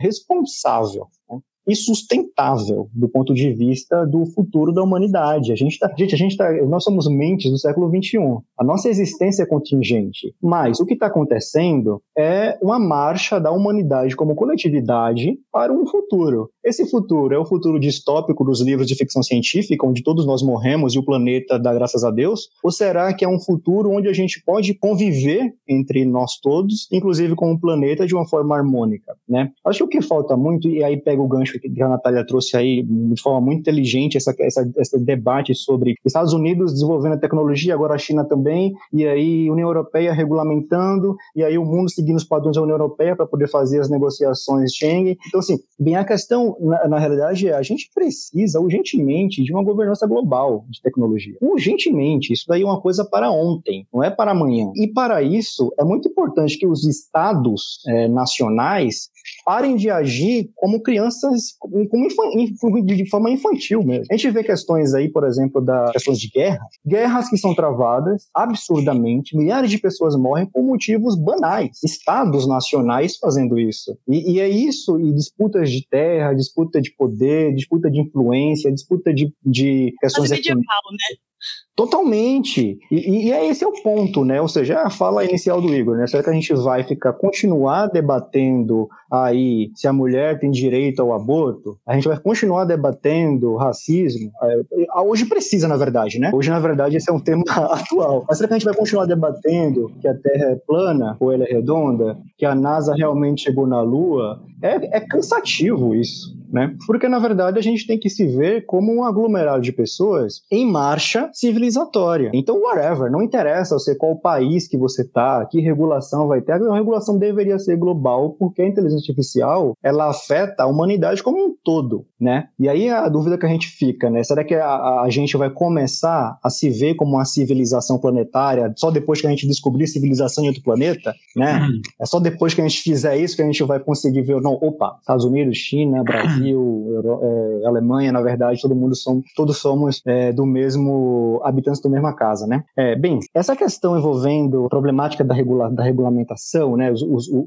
brasileira trazendo para cá, eu concordo com a, com a Natália. Acho que acho que a gente, o nosso caminho em matéria de regulação de dados e de inteligência artificial, ele segue um pouco a esteira da regulamentação que é feita na União Europeia. Tem um professor aqui da acho que da UFRJ, salvo engano, o Danilo Doneda, que ele ele fala uma coisa curiosa nos livros dele sobre proteção de dados, que é o seguinte: ah, os países que têm, são desenvolvidos ali, né, na, na, na dinâmica capitalista, né, da economia global, é, os debates sobre privacidade e proteção de dados, por exemplo, eles são mais antigos ali, porque ali eles já sanaram problemas básicos como saneamento urbano, fome, uma série de coisas. Nós, os países explorados, colonizados, roubados na, nos séculos anteriores, que hoje estamos desenvolvendo por quê? Porque fomos explorados, roubados nos séculos anteriores. Agora a gente tem problemas de fome, a gente tem problemas de saneamento urbano, a gente tem problema de segregação espacial, a gente tem problema de desigualdades absurdas, concentração de riquezas absurdas. Então, é, é meio que natural mesmo que essas, essas temáticas, elas meio que não cheguem aqui de uma forma acelerada. Por exemplo, na Alemanha eles tiveram os problemas lá do governo nazista com privacidade de uma forma assim extensa, né? Então ali privacidade não existia. Então, quando esse, governo, esse governo acabou com o final da guerra, houve uma preocupação muito grande com regulamentação disso, porque na verdade era é, é, garantir a dignidade das pessoas, a proteção à dignidade das pessoas, né? Então, assim, essa por isso que é, nasceu na Alemanha, né, é, conceitos como autodeterminação informativa, como o direito que o cidadão tem de autodeterminar não somente seus dados, mas a sua própria vida, né? Ou seja, guiar para onde vai, para quem autoriza. Essas coisas estão chegando aqui agora, né? Então, assim, o nosso o projeto do Pacheco, o projeto principal aí que está em debate sobre inteligência artificial na, no Senado, é de autoria do presidente do Senado, Rodrigo Pacheco. É um projeto, assim, bem interessante. Ele traz princípios normativos, onde deixa claro que a regulamentação da inteligência artificial visa não, não esse objetivo ludista de não ter inteligência artificial, mas, na verdade, uma inteligência artificial que seja bem desenvolvida, mas que respeite a dignidade das pessoas, o direito à privacidade, o direito à opinião, o direito, os direitos que as pessoas têm. Ao mesmo tempo, tem umas opções ali de sanções administrativas, é, indicação para a governança interna da, da, das big techs, das empresas de tecnologia que vão tratar de inteligência artificial um panorama ali sobre responsabilidade civil, que também é muito relevante, né, para a gente tratar é, justamente quem é responsável, legalmente falando, por algum, alguma conduta que gere, que malfeira, né, como a gente fala no direito, ou seja, que fira direitos, digamos assim, das pessoas, né? Então, quem é responsável? Os operadores da inteligência artificial, os desenvolvedores, qual o nível de responsabilidade de cada um? Mas a gente também não pode ser um pouco é, como eu posso dizer, idealistas, porque na LGPD houve um debate sobre isso também, né? Uma questão de responsabilidade. Só que a gente tem ali os tribunais aplicando o LGPD no Brasil é, com decisões muitas vezes protecionistas, né? Decisões muitas vezes que, ah, ó, ok, ou seja, você violou dados, você causou dano, mas que tipo de dano é esse? Será que existe dano moral é, ficto? Ou seja, a pessoa teve seus dados violados, foi exposta num, num incidente de violação de dados, isso já é suficiente para ter dano moral? Os tribunais estão dizendo que não. Então, o que é, que é necessário para dano moral? Usaram meus dados, eu fui assaltado por conta disso, fui sequestrado. Aí sim eu tenho dano moral, se eu sobreviver ao sequestro. Então, assim, a gente tem uma, esse debate também é social, né? Ou seja, até que ponto essas responsabilidades vão ser realmente aplicadas, considerando que o cidadão é a parte hipossuficiente, a parte mais fraca do elo aí, e que precisa dessa proteção, né? Finalizando minha fala, eu acho que a, é, respondendo a pergunta da, da Natália, teve um substitutivo, uma notícia nova aí, né? Dia 27, aí, três dias atrás, o nosso senador astronauta fez aí um substitutivo do projeto do original do Rodrigo Pacheco, né? Muita gente estava ali, eu acho que é, LinkedIn, por exemplo, a gente tá ali, né, compartilhando e dizendo, nossa, que maravilha, um bom substitutivo. Você vai analisar o substitutivo do, do cidadão e é tipo assim, tem uma, uns enfeites principiológicos muito bonitinhos no início, mas existe uma, uma retirada, por exemplo, de questões envolvendo sanção administrativa, necessidade de governança interna. Então, assim, basicamente é, é um projeto novo ali que está sendo sugerido, né, uma adaptação, um substitutivo, que beneficia muito essas big techs e, e não beneficia o cidadão né?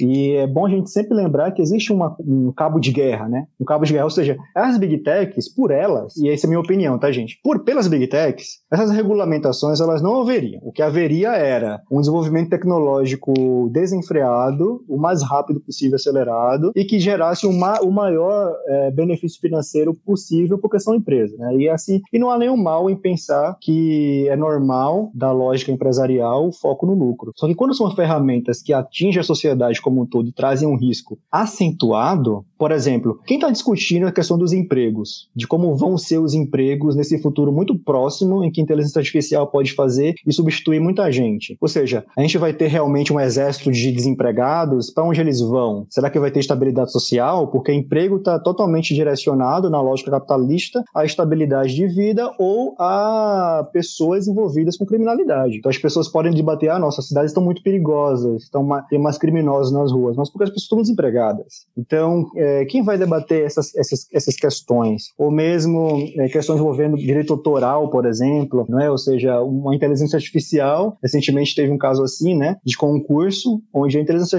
o rapaz, a, a, pessoa fez ali com inteligência artificial a obra, né, ou seja, não, a inteligência artificial fez sozinha, na verdade, a pessoa submeteu como se tivesse feito. E será que isso é eticamente correto? Trabalhos acadêmicos feitos em, em que as pessoas estão, não estão usando mais plágio, elas estão usando o chat GPT para fazer. Então, será que uma pessoa que usa ChatGPT para fazer um trabalho acadêmico merece a titulação dela, né? Juízes utilizando jurisprudências inventadas pelo ChatGPT.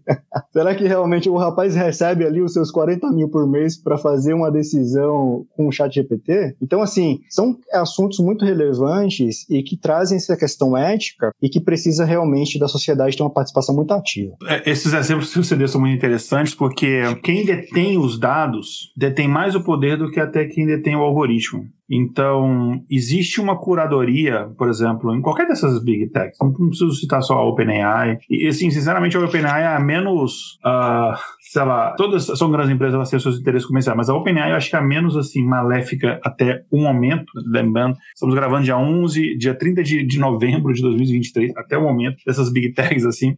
Mas mesmo assim, é, ela tem um poder muito grande nas mãos. Ela, ela detém, por exemplo, quando a gente sabe, por exemplo, o, o, o ChatGPT, ele não aprende conforme você vai escrevendo as coisas. No contexto, ele pode até entender o contexto que você quer, tá? Mas o, o, a, a, o modelo de linguagem dele, né? Modelo que ele chama de modelo de linguagem grande, ele foi pré, ele é pré-treinado, né? O GPT, né? É, é esse P de pré, é, de pré-transformer, ele foi pré-treinado ali. Então há uma curadoria dos dados para e, e, e, tem que ter, há uma curadoria dos dados que vão ser é, disponibilizados para essa inteligência artificial aprender. Eles não vão botar, sei lá, um site de fake news para aprender. Vai botar, sei lá, Minecraft para ele aprender. Então, obviamente. Só que existe o poder por trás disso também. A gente não tem acesso qual é o corpo de treinamento dessa inteligência artificial. A gente não tem acesso. Então, eu não sei, por exemplo, se ele excluiu, se há uma censura interna. Até onde a gente sabe, porque a comunidade acadêmica ela tem um, um acesso bastante grande pra, pra, do OpenNet especificamente, até o momento, enfim, agora, com todo esse essa confusão que aconteceu lá, a gente não sabe se vai continuar assim, mas você não sabe se, por exemplo, eles vão excluir determinada coisa, excluir determinado ponto de vista, ou dar, colocar mais documentos para dar um peso maior para determinada outra visão, entendeu? Então, esse tipo de coisa, a gente hoje em dia não tem nenhum controle sobre isso, porque ela é uma empresa privada e tipo, okay. então ela pode dar respostas que não necessariamente estão, assim, se pegar na risca da lei, não necessariamente elas estão erradas, mas elas estão altamente enviesadas. Não sei se faz sentido essa diferença, mas tem uma diferença muito grande aqui. E há uma responsabilidade em relação a isso, porque se cada vez mais pessoas estão usando esse tipo de, de, de tecnologia para fazer tarefas do dia a dia, essas empresas têm um poder enorme. Imagina que você tem muito, ainda mais agora que ela tem, você tem integração de várias ferramentas com esse tipo de ferramenta de inteligência artificial, então eu posso fazer uma ferramenta minha que auxilia na busca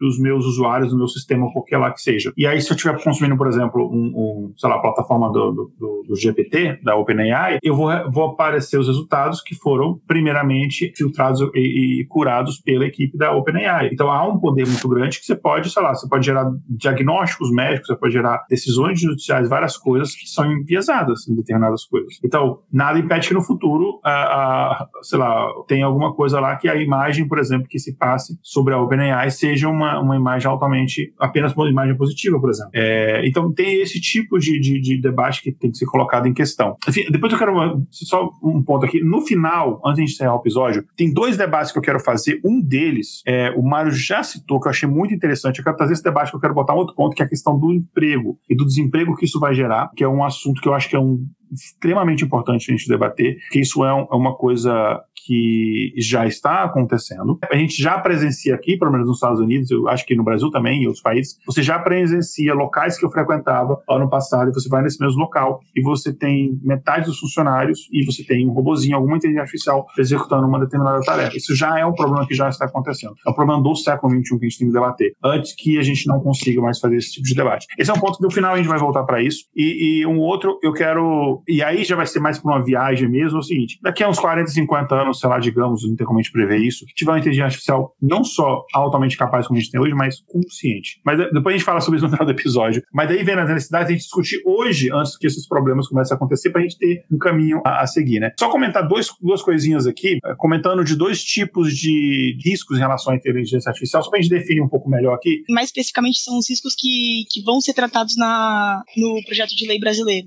Ah, legal. Você quer explicar? Acho melhor você explicar então, tá? Se a gente já está ah, falando desse assunto, aí você já pode explicar e você já emenda com a, o resto da, desse tópico aí. Combinado. Ah, mas fazendo um, um adendo ao que você estava dizendo, Igor, no final também acho que uma coisa que o Mário trouxe que é uma coisa que tem um professor da USP que ele já viu, que é o, o Juliano Maranhão. Qual vai ser a jurisprudência do futuro? Então, se hoje os juízes eles não estão conseguindo julgar casos que já estão sendo é, regidos pela, pela regulamentação do tratamento de dados pessoais, imagina no futuro quando envolver inteligência artificial. E o perfil do juiz é o mesmo perfil do senador, é o mesmo perfil, então é aquele homem de meia idade, muitas vezes branco, que, como você bem falou no, no julgamento do Zuckerberg, mal entendia o que estava acontecendo. Então, vai ser assim: acho que a gente vai viver uma chuva de casos bárbaros, com decisões mais bárbaras ainda no futuro, após a regulamentação ainda. É, na área que eu atuo mais, assim, eu não atuo apenas nessa área, né? É, agora, por exemplo, eu tô com um projeto na área de, de mídia, né? De, enfim, tô trabalhando com uma.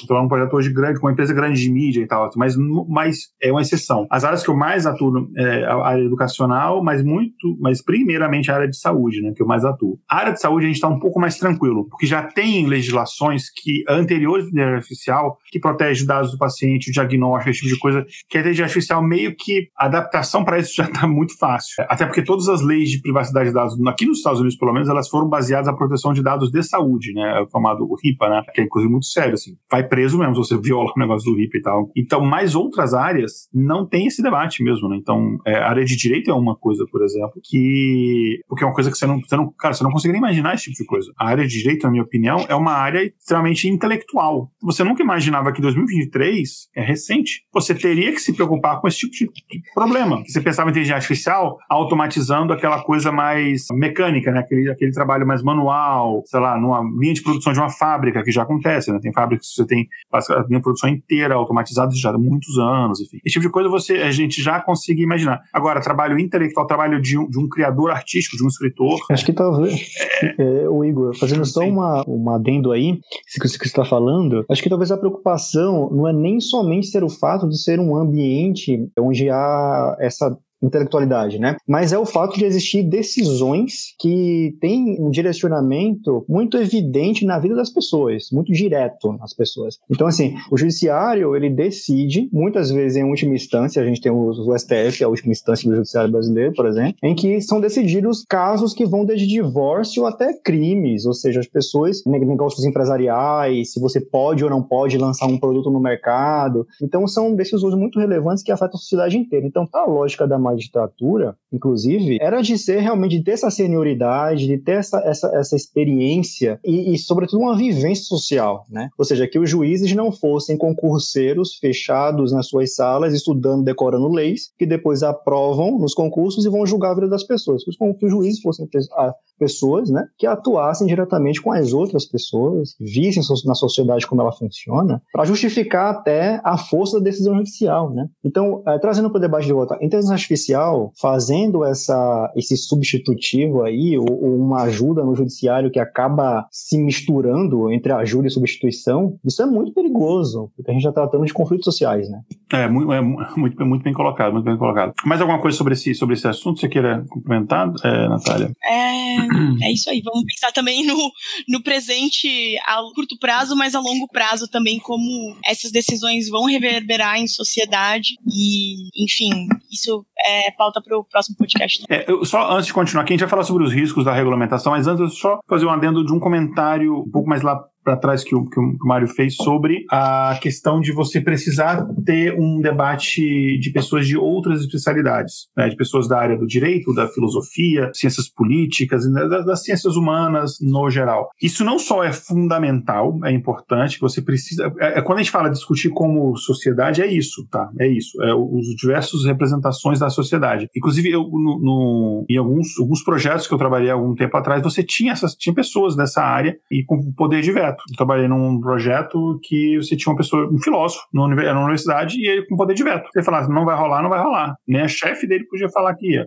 Mas, além disso, é uma oportunidade muito interessante para quem está buscando uma bolsa para um doutorado, ou mesmo tra trabalhar em área de pesquisa, porque é um, um, uma área nova e ainda poucas pessoas estão pesquisando de fato isso de forma séria. Eu não sei como está a situação em relação a isso no Brasil. Eu sei que o Brasil não trata muito bem pesquisadores, cientistas, mas eu sei que, por exemplo, exemplo, no Canadá tem muitas oportunidades para as universidades oferecendo para isso daí. Um, aqui nos Estados Unidos também, na Inglaterra, na Europa no, no todo. Então, os ouvintes que forem dessas áreas, se interessarem por esse assunto, eu aconselho dar uma olhada. Ah, mas eu não falo, eu não falo inglês. Portugal, enfim, tem outros países que você consegue mesmo com a língua portuguesa pesquisar isso, enfim. Não sei a situação no Brasil, mas acredito que também tem essas oportunidades no Brasil. Mas, enfim, é uma oportunidade, inclusive, é, de, de carreira mesmo, uh, seja acadêmica ou não, para trabalhar é, nesse tipo de coisa. A gente viu quando o Twitter lá é, demitiu a equipe lá de, de boa parte do pessoal da equipe fazer esse de ética, de controle uh, de privacidade, isso aqui é um monte de problema que deu, né? Enfim. Vamos lá, sobre riscos da regulamentação, né? Não é que a gente vai fazer regulamentação para não resolver, né? Ela tem que ser bem feita. E um ponto que vocês trouxeram que eu achei muito interessante é você não regulamentar a tecnologia, mas o impacto que ele tem na sociedade, porque aí a tecnologia pode mudar, e a, a, regulamentação não continua valendo, né? Mas se você fazer uma regulamentação mal feita, não considerando, por exemplo, opiniões de pessoas especialistas na área, juristas, é, sociólogos, da sociedade civil, também das empresas, enfim, você como sociedade não discutir isso, você tem um risco, né? Segundo o Diogo Curtis, a regulamentação no Brasil está sendo bem conduzida, já que traz mais seguranças pelas classificações dos riscos, seja ela uma segurança para os usuários e para as empresas, uma coisa que, que inclusive a Natália já comentou antes. E aí, apesar disso, né, em termos concorrenciais um dos maiores receios que existem nesse cenário legislativo se desenvolve de forma a proporcionar uma reserva de mercado. E aí, o, enfim, a gente comentou já sobre ele antes, né, o Sam Altman, né, o, o ex e atual é, Piada, enfim, CEO da OpenAI, ele era um dos executivos, inclusive, que defendia a, a regulação da inteligência artificial só que o formato de liberdade que ele defendia priorizaria o desenvolvimento das grandes empresas, né, que acabava colocando uma barreira ali para que empresas menores conseguissem ingressar nesse mercado. Já existe uma barreira financeira e tecnológica muito grande para empresas menores. Né? O custo, só para o pessoal ter uma ideia, assim, uh, por que, que, tem esse custo? Você, esses tipos de algoritmos de redes neurais, eles, eles são muito dispendiosos de você eh, rodar e executar. Ah, ou máquinas, você precisa de máquinas muito poderosas. Eu lembro que tem um exemplo, já citei aqui outras vezes, que aconteceu comigo, foi uh, quatro, cinco anos atrás. Gente, tinha uma tarefa, eu tinha que rodar um algoritmo que ele tinha que basicamente catalogar, interpretar, fazer várias coisas com vários artigos médicos. E, na verdade, não, foi em 2020, porque foi, eram artigos relacionados à Covid. Então, a inteligência artificial que ele ia pegando, compilando artigos de Covid publicados e ia fazendo, e classificando artigos que eram semelhantes, artigos que eram contraditórios, fazer um resumo de, dos, dos achados, não sei o quê. Era bem interessante. E aí eu rodei um projeto piloto com 3 mil artigos. Bastante artigo. Um projeto, assim, que ele ficou rodando durante um dia, dois dias só. Depois que foi desenvolvido, quando eu coloquei para rodar, para fazer a compilação dados, um, dois dias, o que é bastante tempo. E chegou uma conta de, não sei, 20 mil dólares, alguma coisa assim. Isso é um artigo, era coisa pequena, coisa pouca. O algoritmo altamente otimizado para consumir o mínimo que possível. Então, assim, imagina um, um chat GPT, uma tecnologia de de fato, é, é proibitivo, né? E você colocar mais uma barreira regulamentação, você. Estou esquecendo português, da tarde mesmo. Você acaba prejudicando né, o desenvolvimento do, do, do, setor no final. E, e, sobre esse tema, né, a Dora Kaufman, que é professora do TID da PUC de São Paulo, ela afirma que só pelo fato das pesquisas de desenvolvimento de implantação de inteligência artificiais serem feitas em dois países, né, principalmente, que é, é os Estados Unidos e a China, e que os Estados Unidos está basicamente sob a tutela de cinco empresas, né, que é o Google, a Apple, a Microsoft, a Meta e a Amazon. Qual é a OpenAI? Bom, a Microsoft é dona de quase metade da OpenAI. A gente considera isso aqui. Então, isso daí é uma dificuldade, né? Você tem é, é, a, não um monopólio, mas você há o controle de pequenas empresas, até pelo, pelo custo né, que, que, existe para os homens dessa tecnologia. Né? E para o Diogo Cortiz, né, que a gente já citou antes, a forma como essa PL está sendo conduzida no Brasil, nesse sentido, é benéfico, já que não há licença ou barreiras de entrada para novas empresas no mercado. Mas aí vamos lá, eu vou puxar a bola para vocês de novo, que uma coisa que a gente está falando muito é a necessidade da população civil participar. Mas aí o ouvinte, o ouvinte está olhando aqui, ouvindo aqui, falando, tá, beleza, o que, que, eu posso fazer? Como é que eu, cidadão, cidadã, posso contribuir para isso? É, eu Boa. acho que inicialmente abrir o PDF do projeto de lei, ler de forma crítica, da mesma forma como o Mário falou, né? Saiu uma parte do Marcos Pontes, a maior parte das pessoas estava compartilhando o LinkedIn como se fosse um grande progresso, ele parou para ler de forma crítica e viu que tinha fatores de retrocesso ali nos direitos sociais. Participar ativamente, acompanhar pessoas que estão fazendo parte dessas comissões e desses processos de regulação, sendo elas de big techs ou não, porque você consegue ter, é, comparar os dois diálogos e o que, que alguém está falando, o que, que alguém está falando do outro lado, ver, formular a sua própria opinião. Tem algumas pessoas que eu falei aqui que é possível seguir na, nas redes sociais, inclusive algumas páginas. Então, tem o Ronaldo Lemos, que ele é colunista na Folha e sempre tem conteúdos muito bons. Tem o Diogo Cheese. Que ele também é professor na PUC, o professor Juliano Maranhão, que é professor na USP, a professora Patrícia Peck, e aí tem algumas páginas, tem o Internet Lab, que ele é muito interessante, o ITS Rio, que ele é o equivalente ao aquele Berkline Center de Harvard, aqui no Brasil. A gente tem o Instituto Vero, o Laboratório de Políticas Públicas e Internet, e o Legal Grounds. Quer complementar um pouco, Mário? Não quero ser pessimista nesse debate aqui, só que eu quero trazer uma provocação, que é a seguinte: é, o Brasil tem 220 milhões de habitantes, certo? Vamos pensar agora a maioria dessa população. Será que essa, essa, a maioria dessa população tem acesso à internet, assim, contínuo, por computador, por exemplo, instabilidade? Será que essa, essa, a maioria dessa população tem, por exemplo, acesso ou mesmo é, entendimento do que esses pesquisadores todos falam? Então a gente tem um grande problema no Brasil que é justamente esse, o problema do acesso à população como um todo. A gente está falando de direitos dos cidadãos, não somente do direito de de, uma classe média que entende um pouco a temática que pode ser curiosa sobre a temática. Então, assim, nas discussões que eu, que eu tive na Universidade de São Paulo, quando eu estava desenvolvendo uma pesquisa, esse era um aspecto fulcral, assim, um tema muito importante. Primeiro, como fazer com que o cidadão comum, e aí a gente vai né, na, na expressão é popular, Dona Maria o seu José, consigam compreender como essas ferramentas são relevantes, é, os riscos que elas também oferecem, e de modo que eles possam se autodeterminar também. Não é só a classe média que tem direito à autodeterminação informativa, né? Então, assim, essa é uma temática muito complicada e muito necessária que envolve educação. Envolve uma política pública educacional e uma política pública midiática também, e propagandística, em que o Estado e muitas vezes também os empresários, as instituições, possam engajar-se nessa educação da população sobre essas, esses, esses, temas. O que, é que são dados? O que, é que são algoritmos? O que é está por trás da interface do Facebook, do Instagram, do WhatsApp? Essas informações ficam armazenadas on, onde? Uma coisa que as pessoas não sabem, o que é nuvem? O que é nuvem? Onde fica a nuvem? Né? É, a nuvem fica aí onde o Igor está, nos Estados Unidos, né? no Vale do Silício, é onde a nuvem paira. Né? Então, assim, traduzir isso para as pessoas. Essa discussão, ah, o TikTok viola dados, não sei o que lá, isso é uma discussão geopolítica, porque o Facebook também viola, e aí? Não é? Então, assim, são temáticas que eu acredito que o cidadão tem direito à informação, e esse direito está sendo violado diariamente, tanto pelo Estado, que não informa, quanto pelas empresas que estimulam o uso de inteligência artificial. Ah, fale com a, com a nossa inteligência artificial. Mas, assim, só precisam saber o que é isso. Precisam saber quais são os riscos envolvidos nisso daí. Né? Então, me parece que, primeiro, existe uma lei que foi promulgada recentemente aqui no Brasil, é, em janeiro, na verdade, que fala de uma política pública educacional. E, e, e essa legislação, por exemplo, o foco dela é levar para as escolas um aprendizado, assim como houve uns anos atrás, sei lá, uns 10, 15 anos atrás, um, essa questão da, do curso de informática, né? Então, assim, quem tem 30 anos aí ou mais já fez o seu cursinho de informática, né? A gente já tá ficando velho, a gente teve, passou por isso daí. Eu, por não peguei a fase do curso de datilografia. Já nasce, nossa senhora. Não fiz, não é, fiz, mas eu, assim, eu tava na avó, aquela última geração. Minha avó tinha vários certificados. Ô, Igor, você, você parece ser mais jovem, então, do que você deve ser. Mas, assim, é, brincadeiras eu, à parte. Eu tenho, eu tenho é, quase 40, né? 46 é quase 40, né? Só seis anos a mais. Boa, boa.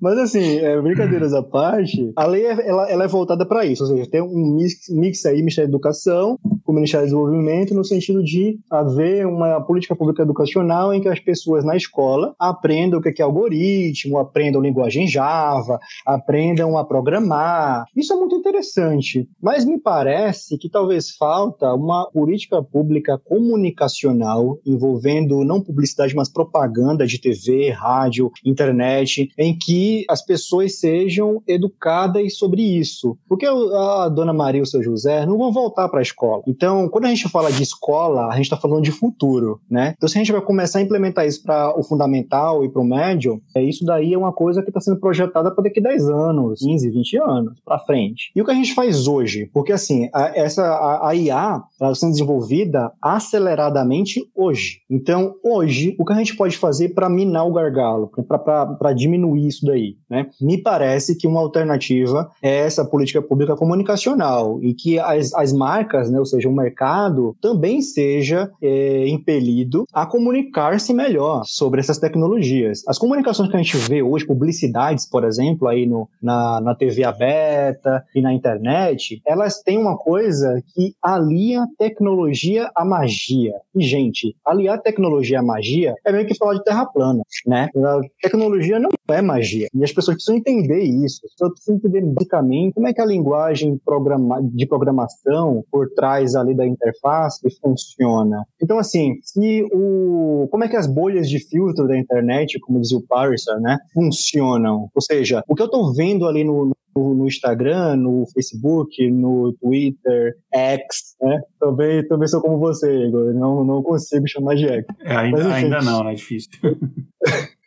assim, é, o que as pessoas veem ali não é a realidade, é uma realidade recortada por algoritmos que te passam aqueles conteúdos com base em informações anteriores que captaram tua. Mas não quer dizer que o que você, o que a o Dona Maria vê no Instagram ou no Facebook é o que é. Muitas vezes é uma forma, né, um recorte daquela realidade que de fato é. Então isso parece uma discussão abstrata, mas isso é muito importante para que as pessoas, por exemplo, se as pessoas pessoas entendessem isso, talvez eu acho que 20% das discussões, dos bate-bocas, iam diminuir hoje. Porque a gente está vivendo hoje uma sociedade dividida, né? É, aí, Estados Unidos, Igor, é uma divisão assim quase que mortal, acabou o urbanismo, né, da, do, dos democratas e republicanos. Hoje, ser democrata é odiar o republicano, ser republicano é odiar o democrata, e é uma briga enorme. Aqui no Brasil é a mesma situação com esquerda e direita, Sim. quando as pessoas nem entendem direito o que é que significa esquerda, o que é que significa direita, porque tem essa divisão, né? Quais são as pautas. Então, as pessoas, é, as pessoas não entendem a diferença.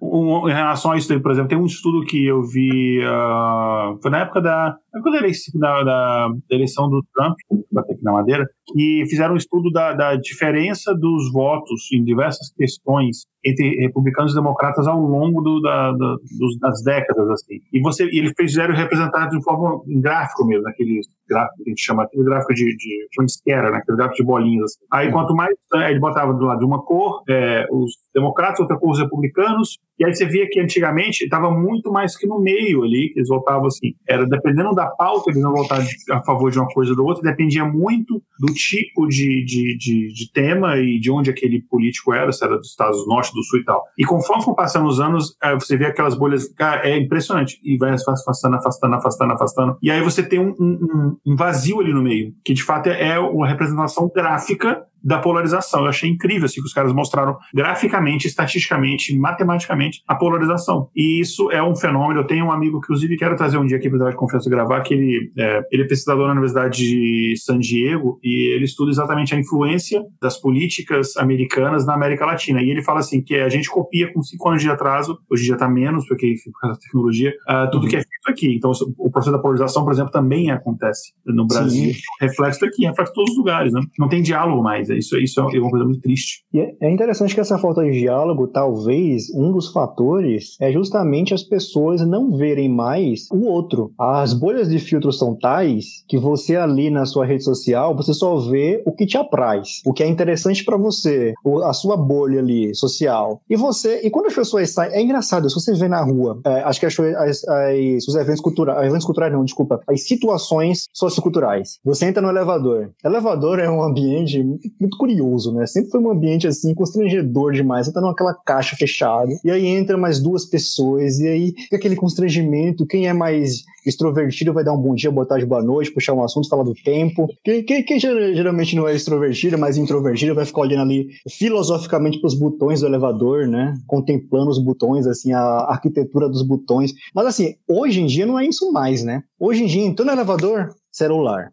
E às vezes não tem nem necessidade, é só para você não ter que ter um contato com o outro. Tá na academia, terminou seu movimento ali, seu, seu exercício, entre um, um, uma série e outra, você já tá ali no celular. Então o intervalo do exercício é o celular. Você tá na rua, gente, aqui em São Paulo, você vê gente andando na rua com o celular mexendo às vezes não olha nem o chão direito. Então, é, é como se a realidade digital, a realidade recortada por essas big techs e apresentada nas interfaces, fosse para muita gente, de fato, a realidade possível, em muitos aspectos da vida. E isso é muito perigoso, porque é isso que está gerando essa, essa polarização, porque as pessoas não são mais corteses, as pessoas não são mais cordiais, as pessoas não lidam mais com o outro, com a opinião contrária, com alguma, de alguma forma polida ou educada. Então, é, aceitando democraticamente, né, que democracia no final das contas é isso, é conviver com o alter, e o alter muitas vezes não compartilha as suas mesmas ideias. Então, vocês terem uma ideia de como isso daí, é, como o tema de tecnologia digitais, o tema inteligência artificial, o tema de algoritmos, esse tema,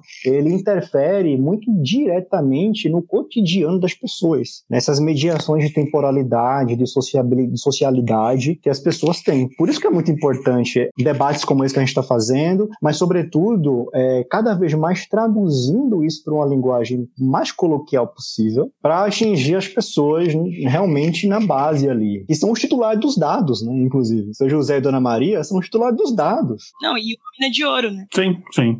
O, você pega, por exemplo, a, a, Tesla, ela não se considera uma empresa de carro, ela se considera uma empresa de dados. E mas isso é um debate muito maluco, porque é por isso, mas enfim. Mas é, é interessante, é, é o, é, é, meio clichê hoje em dia, mas é o, é o, é o, o ouro né, do, do século XXI é isso daí. Enfim, é, a gente, para não se estender muito, só trazer aqui um, um, Na verdade, não trazer, a gente já está debatendo isso daqui, mas trazer uma outra ótica que é um pouco menos do indivíduo, mas um pouco mais mais da sociedade em relação ao impacto. É, e tem a ver com isso, porque a regulamentação ela vai decidir também, a ideia né, é que decida o, que, o impacto que isso vai ter na sociedade, nos trabalhadores, porque o emprego de pessoas está sendo substituído por inteligência artificial, às vezes não totalmente, mas em vez de, sei lá, determinada vaga, em vez de você precisar de, por exemplo, de 10 pessoas, você vai precisar agora de 5 pessoas, porque você consegue, com inteligência artificial, automatizar a parte da coisa. Por exemplo, atendimento ao cliente é uma área, por exemplo, que está acontecendo isso, mas até mesmo programadores, tem várias outras áreas, assim. E uma coisa que não é tão novidade, que é uma coisa que a gente, inclusive, aqui já vem apontando, na área de programador, por exemplo, eu sempre falava, se você é um programador, você só consegue fazer telinha de cadastro, você vai ficar desempregado. Se você não é uma pessoa que consegue pensar lógica, consegue pensar otimização de algoritmo, não consegue entender o que tem por trás daquilo ali, você vai ficar desempregado daqui a algum tempo. Ainda não chegou esse dia, mas já está começando a acontecer já,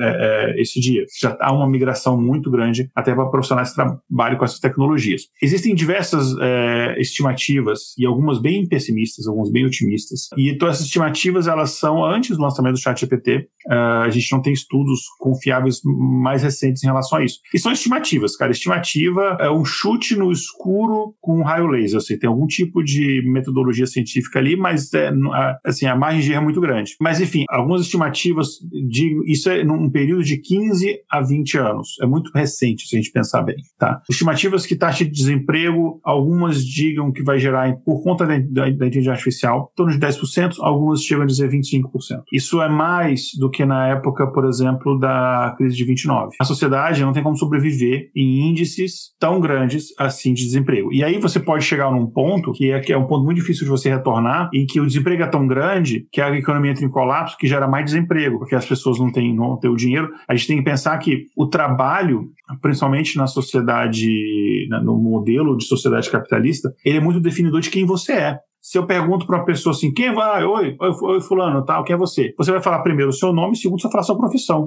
O trabalho é muito definidor de quem você é. Mas e aí, como é que a sociedade vai sobreviver com 25% das pessoas não tendo emprego? Tem formas? Sendo muito irrealista, utópico? Tem. Tem um negócio que chama capitalismo que impede a gente de realizar essas coisas, mas tem. Você consegue reduzir carga horária de trabalho, você consegue é, formas de distribuição de renda e tudo. Tem uma resposta? Não tem. Por isso, essa necessidade da gente é, debater isso, a gente, como sociedade, encontrar essa resposta e debater antes que o problema aconteça. Que quando o problema acontecer, talvez seja muito difícil consertar esse problema, porque é muito difícil você voltar atrás. Ah, vamos desligar artificial, vamos fazer isso. Ou propostas. A gente, o Bill Gates, na época, ele, ele propôs seguinte: a gente tem que cobrar um imposto do uso da inteligência artificial. E aí ele tinha um cálculo lá muito interessante que assim, essa inteligência artificial ela executa o trabalho de X pessoas, então ela tem que pagar um imposto trabalhista ela de X pessoas e esse dinheiro ele vai para um fundo de requalificação profissional ou até mesmo de redistribuição de renda. Enfim, alguns países, é, principalmente países ali nórdicos, estão testando alguns modelos, enfim,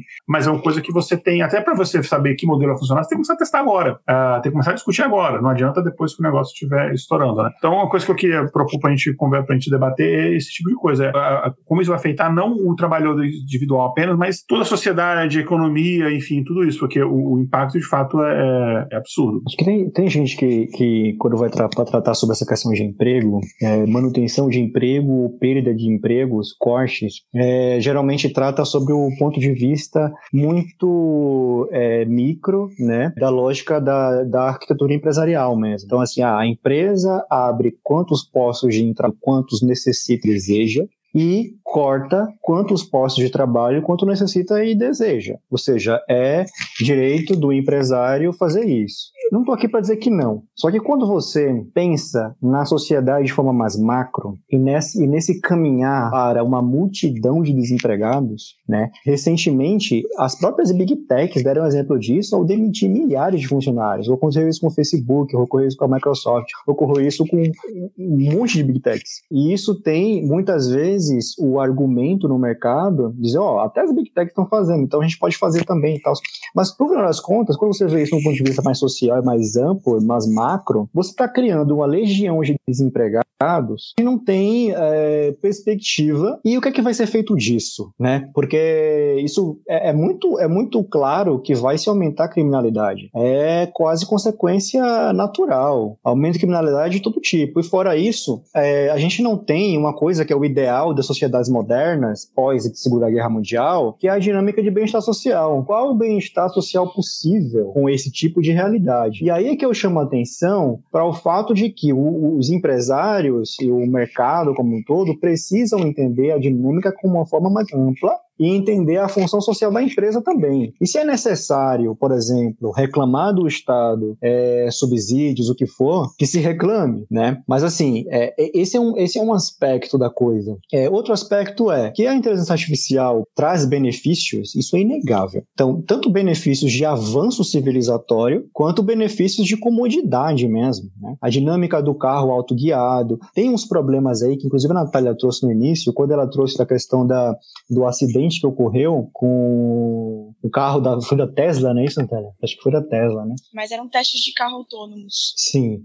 Na verdade, houve alguns acidentes, né? A gente, a gente tem, é, que foram noticiados, é, aí tem a questão de risco, riscos envolvidos. Tem uma comodidade ali, que é, por exemplo, você se locomover ao seu trabalho, em que a inteligência artificial ali operando o carro vai levar você para onde você quer, do ponto, do ponto A ao ponto B, vai ser o melhor trajeto possível. Você pode utilizar isso daí para ler, para fazer qualquer outra coisa que não concentrasse num trânsito. Isso é comodidade, né? Só que ao mesmo tempo a gente tem umas questões envolve éticas envolvendo, por exemplo, probabilidade, né? Predição comportamental relativa ao que, por exemplo, acidente. Tem uma questão clássica que é dizer, ó, você está conduzindo o veículo. Se você jogar para o lado esquerdo, você vai livrar cinco pessoas, mas você morre. Se você jogar para o lado direito, você pode causar acidente, lesão e até morte em alguma ou todas as cinco pessoas, mas você sobrevive. E aí você tem uma questão ética para que é a da decisão rápida ali que a pessoa vai ter que tomar. Talvez seja mais interessante manter as decisões desse tipo no nosso cérebro orgânico mesmo. Entende?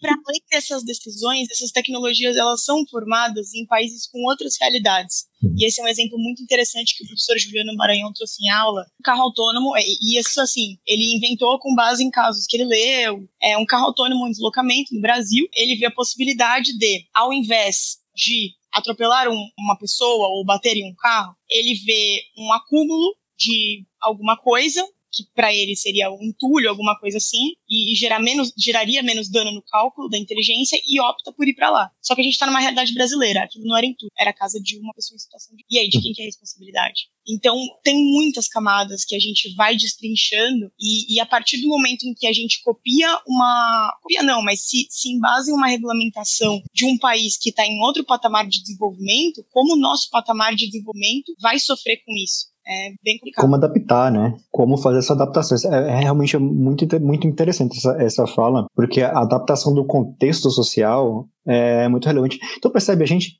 vira e mexe, a gente volta para a questão do contexto social. A gente não pode pode pensar a tecnologia, avanço tecnológico, sem pensar em avanço civilizatório, em contexto social e tudo isso. Quando a gente vai falar, por exemplo, ah, muita gente fala que a tecnologia é o monstro do rolê aí. É, né? o monstro são as pessoas que estão por trás da tecnologia. A tecnologia é uma ferramenta. Assim como o fogo foi ferramenta, assim como a roda se tornou ferramenta, assim como todas as tecnologias foram inventadas, o rádio, a TV, a internet, são ferramentas. Mas a questão é o quê? É quem está por trás do desenvolvimento tecnológico, do ponto de vista comercial, econômico, político, hegemônico, e quais são os interesses que estão em pauta. Porque se a gente quisesse viver como uma civilização num futuro aí de 50 anos, como o Igor pontuou, em que é, a gente tem mais ganhos que perdas do ponto de vista civilizatório, dos direitos e garantias fundamentais dos indivíduos, a gente precisa urgentemente mudar o mindset, a gente precisa urgentemente começar a pensar, identificar os atores econômicos por trás das tecnologias, identificar os interesses pontuais e hegemônicos que envolvem ali eurocentrismo, colonialismo, né? Existem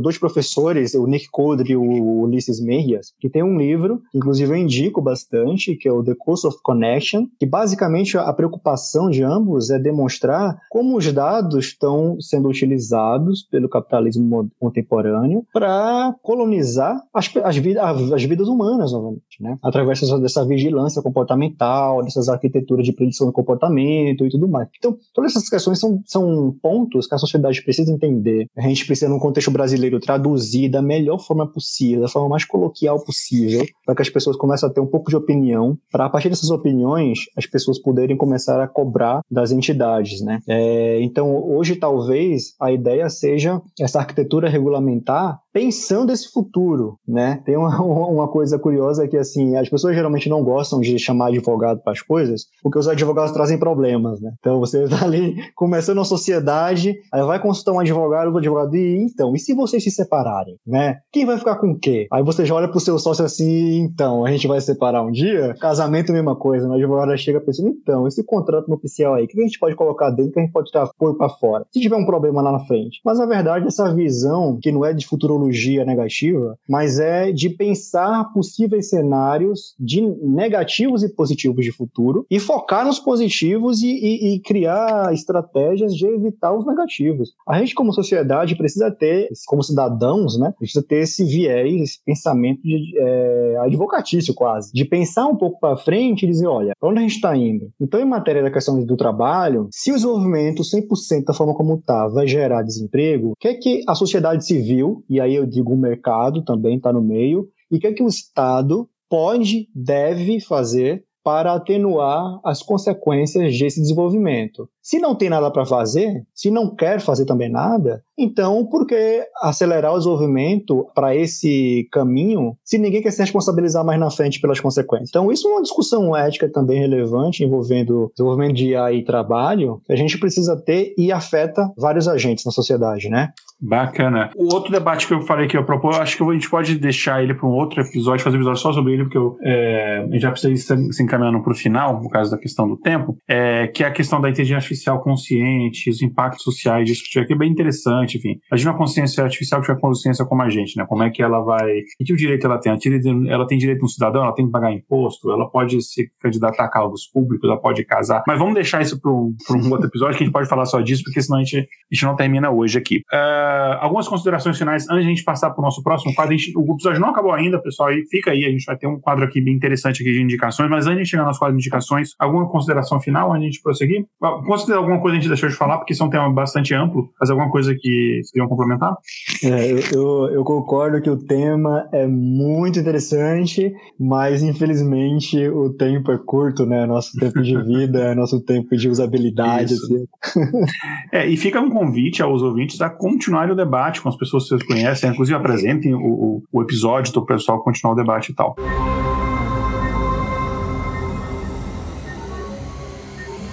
Espaço Amostral.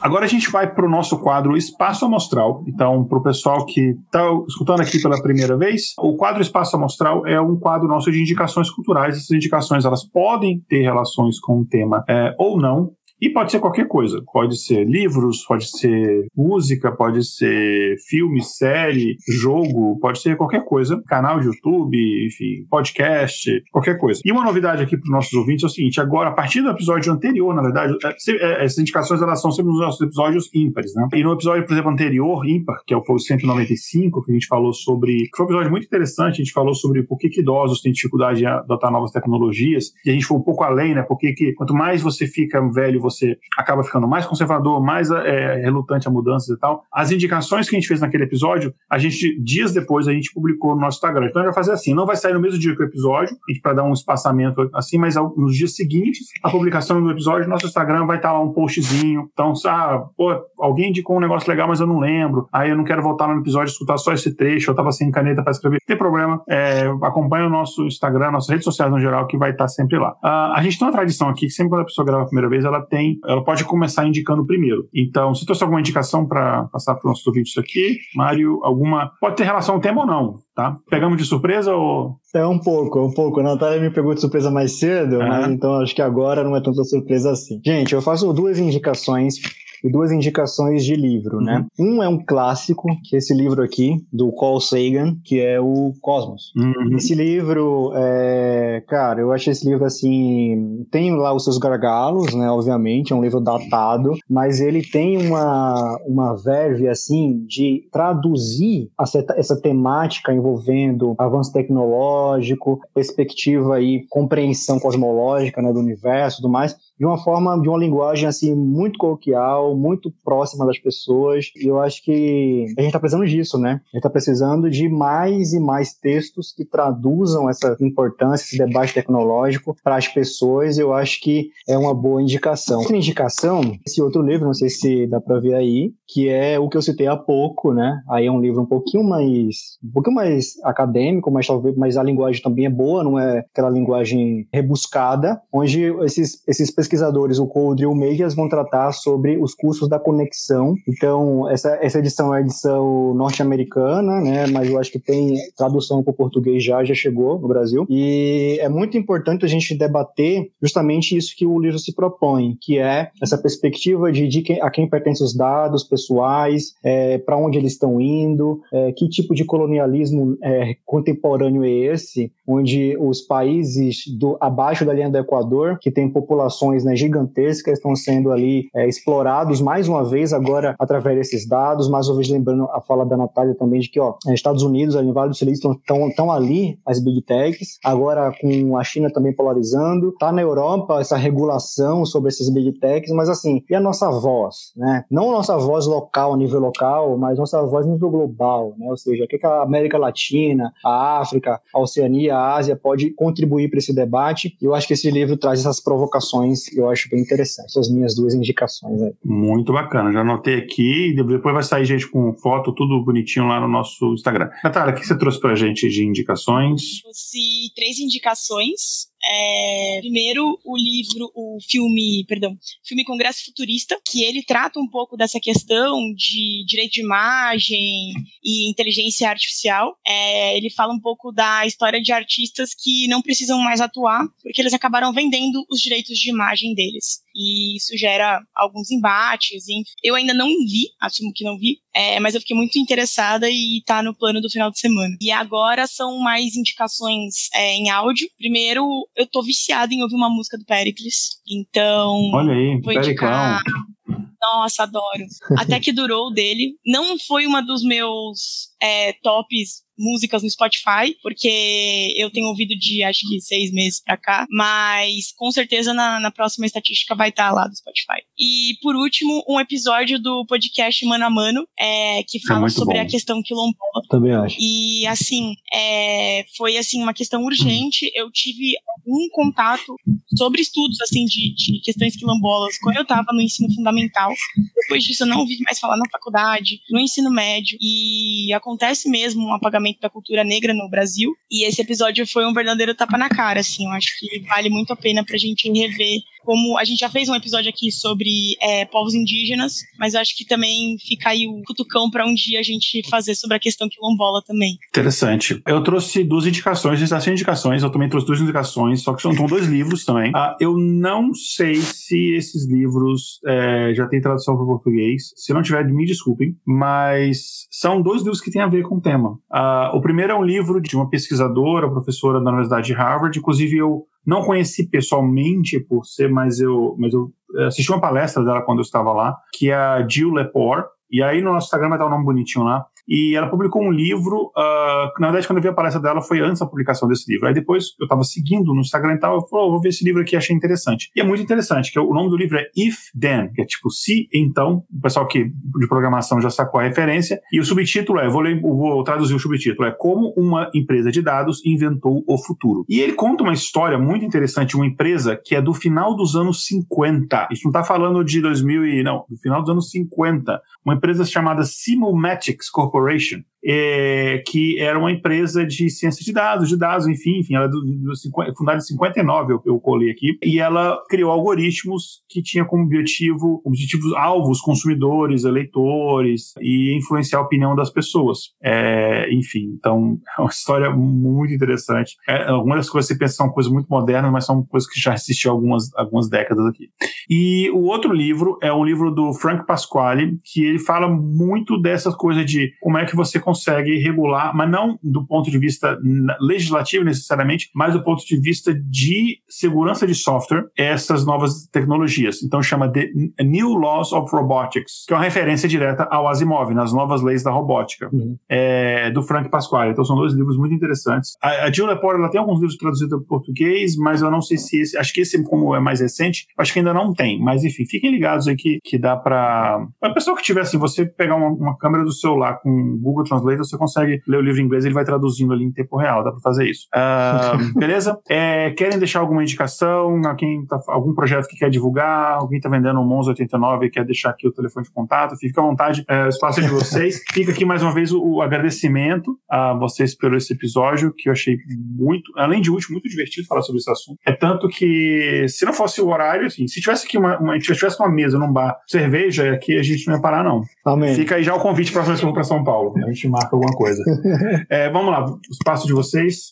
Ah, isso, queria agradecer aí a disponibilidade do Mário é, em ter participado com a gente, ter se disposto, baixado os aplicativos que a gente usa, tentado entender. É, foi, foi bem bacana mesmo. E é um assunto que essa relação entre inteligência artificial e direito sempre mexeu muito comigo. E é uma honra poder estar aqui com vocês, participar, mesmo sabendo que amanhã essa, esse PL pode ser aprovado, pode não ser, pode mudar completamente, pode virar do avesso. É sempre muito interessante falar sobre isso. Boa. Bem, gente, eu agradeço mais uma vez a participação, o convite. Eu acho que foi um debate muito interessante. É, concordo que se, se, se, a gente tivesse mais tempo, a gente se estendia mesmo. É, se estivesse na mesa de bar, não, não haveria amanhã.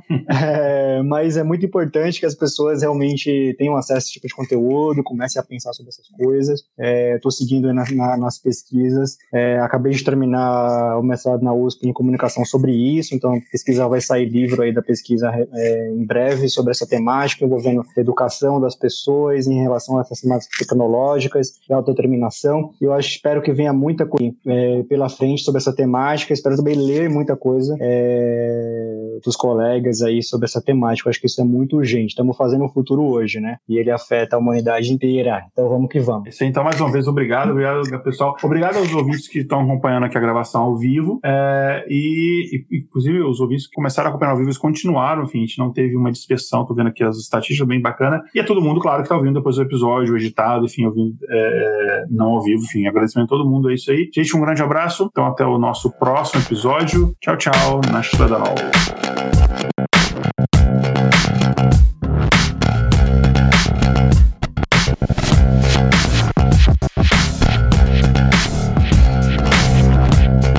Episódio apresentado por Igor Alcântara, Natália Duarte e Mário Cavalcante. Pauta escrita por Natália Duarte. Vitrine, Júlia Frois com colaboração do Mid Journey. Vinhetas, Rafael Chino e Léo Oliveira. Voz das vinhetas, Letícia Dacker e Mariana Lima. Direção de redação, Tatiane do Vale. Redes sociais, Késia Nogueira e Tatiane do Vale. Gerência financeira, Késia Nogueira. Edição, Léo Oliveira. Para saber mais sobre o nosso projeto e apoiar a divulgação científica, visite intervalodeconfianca.com.br.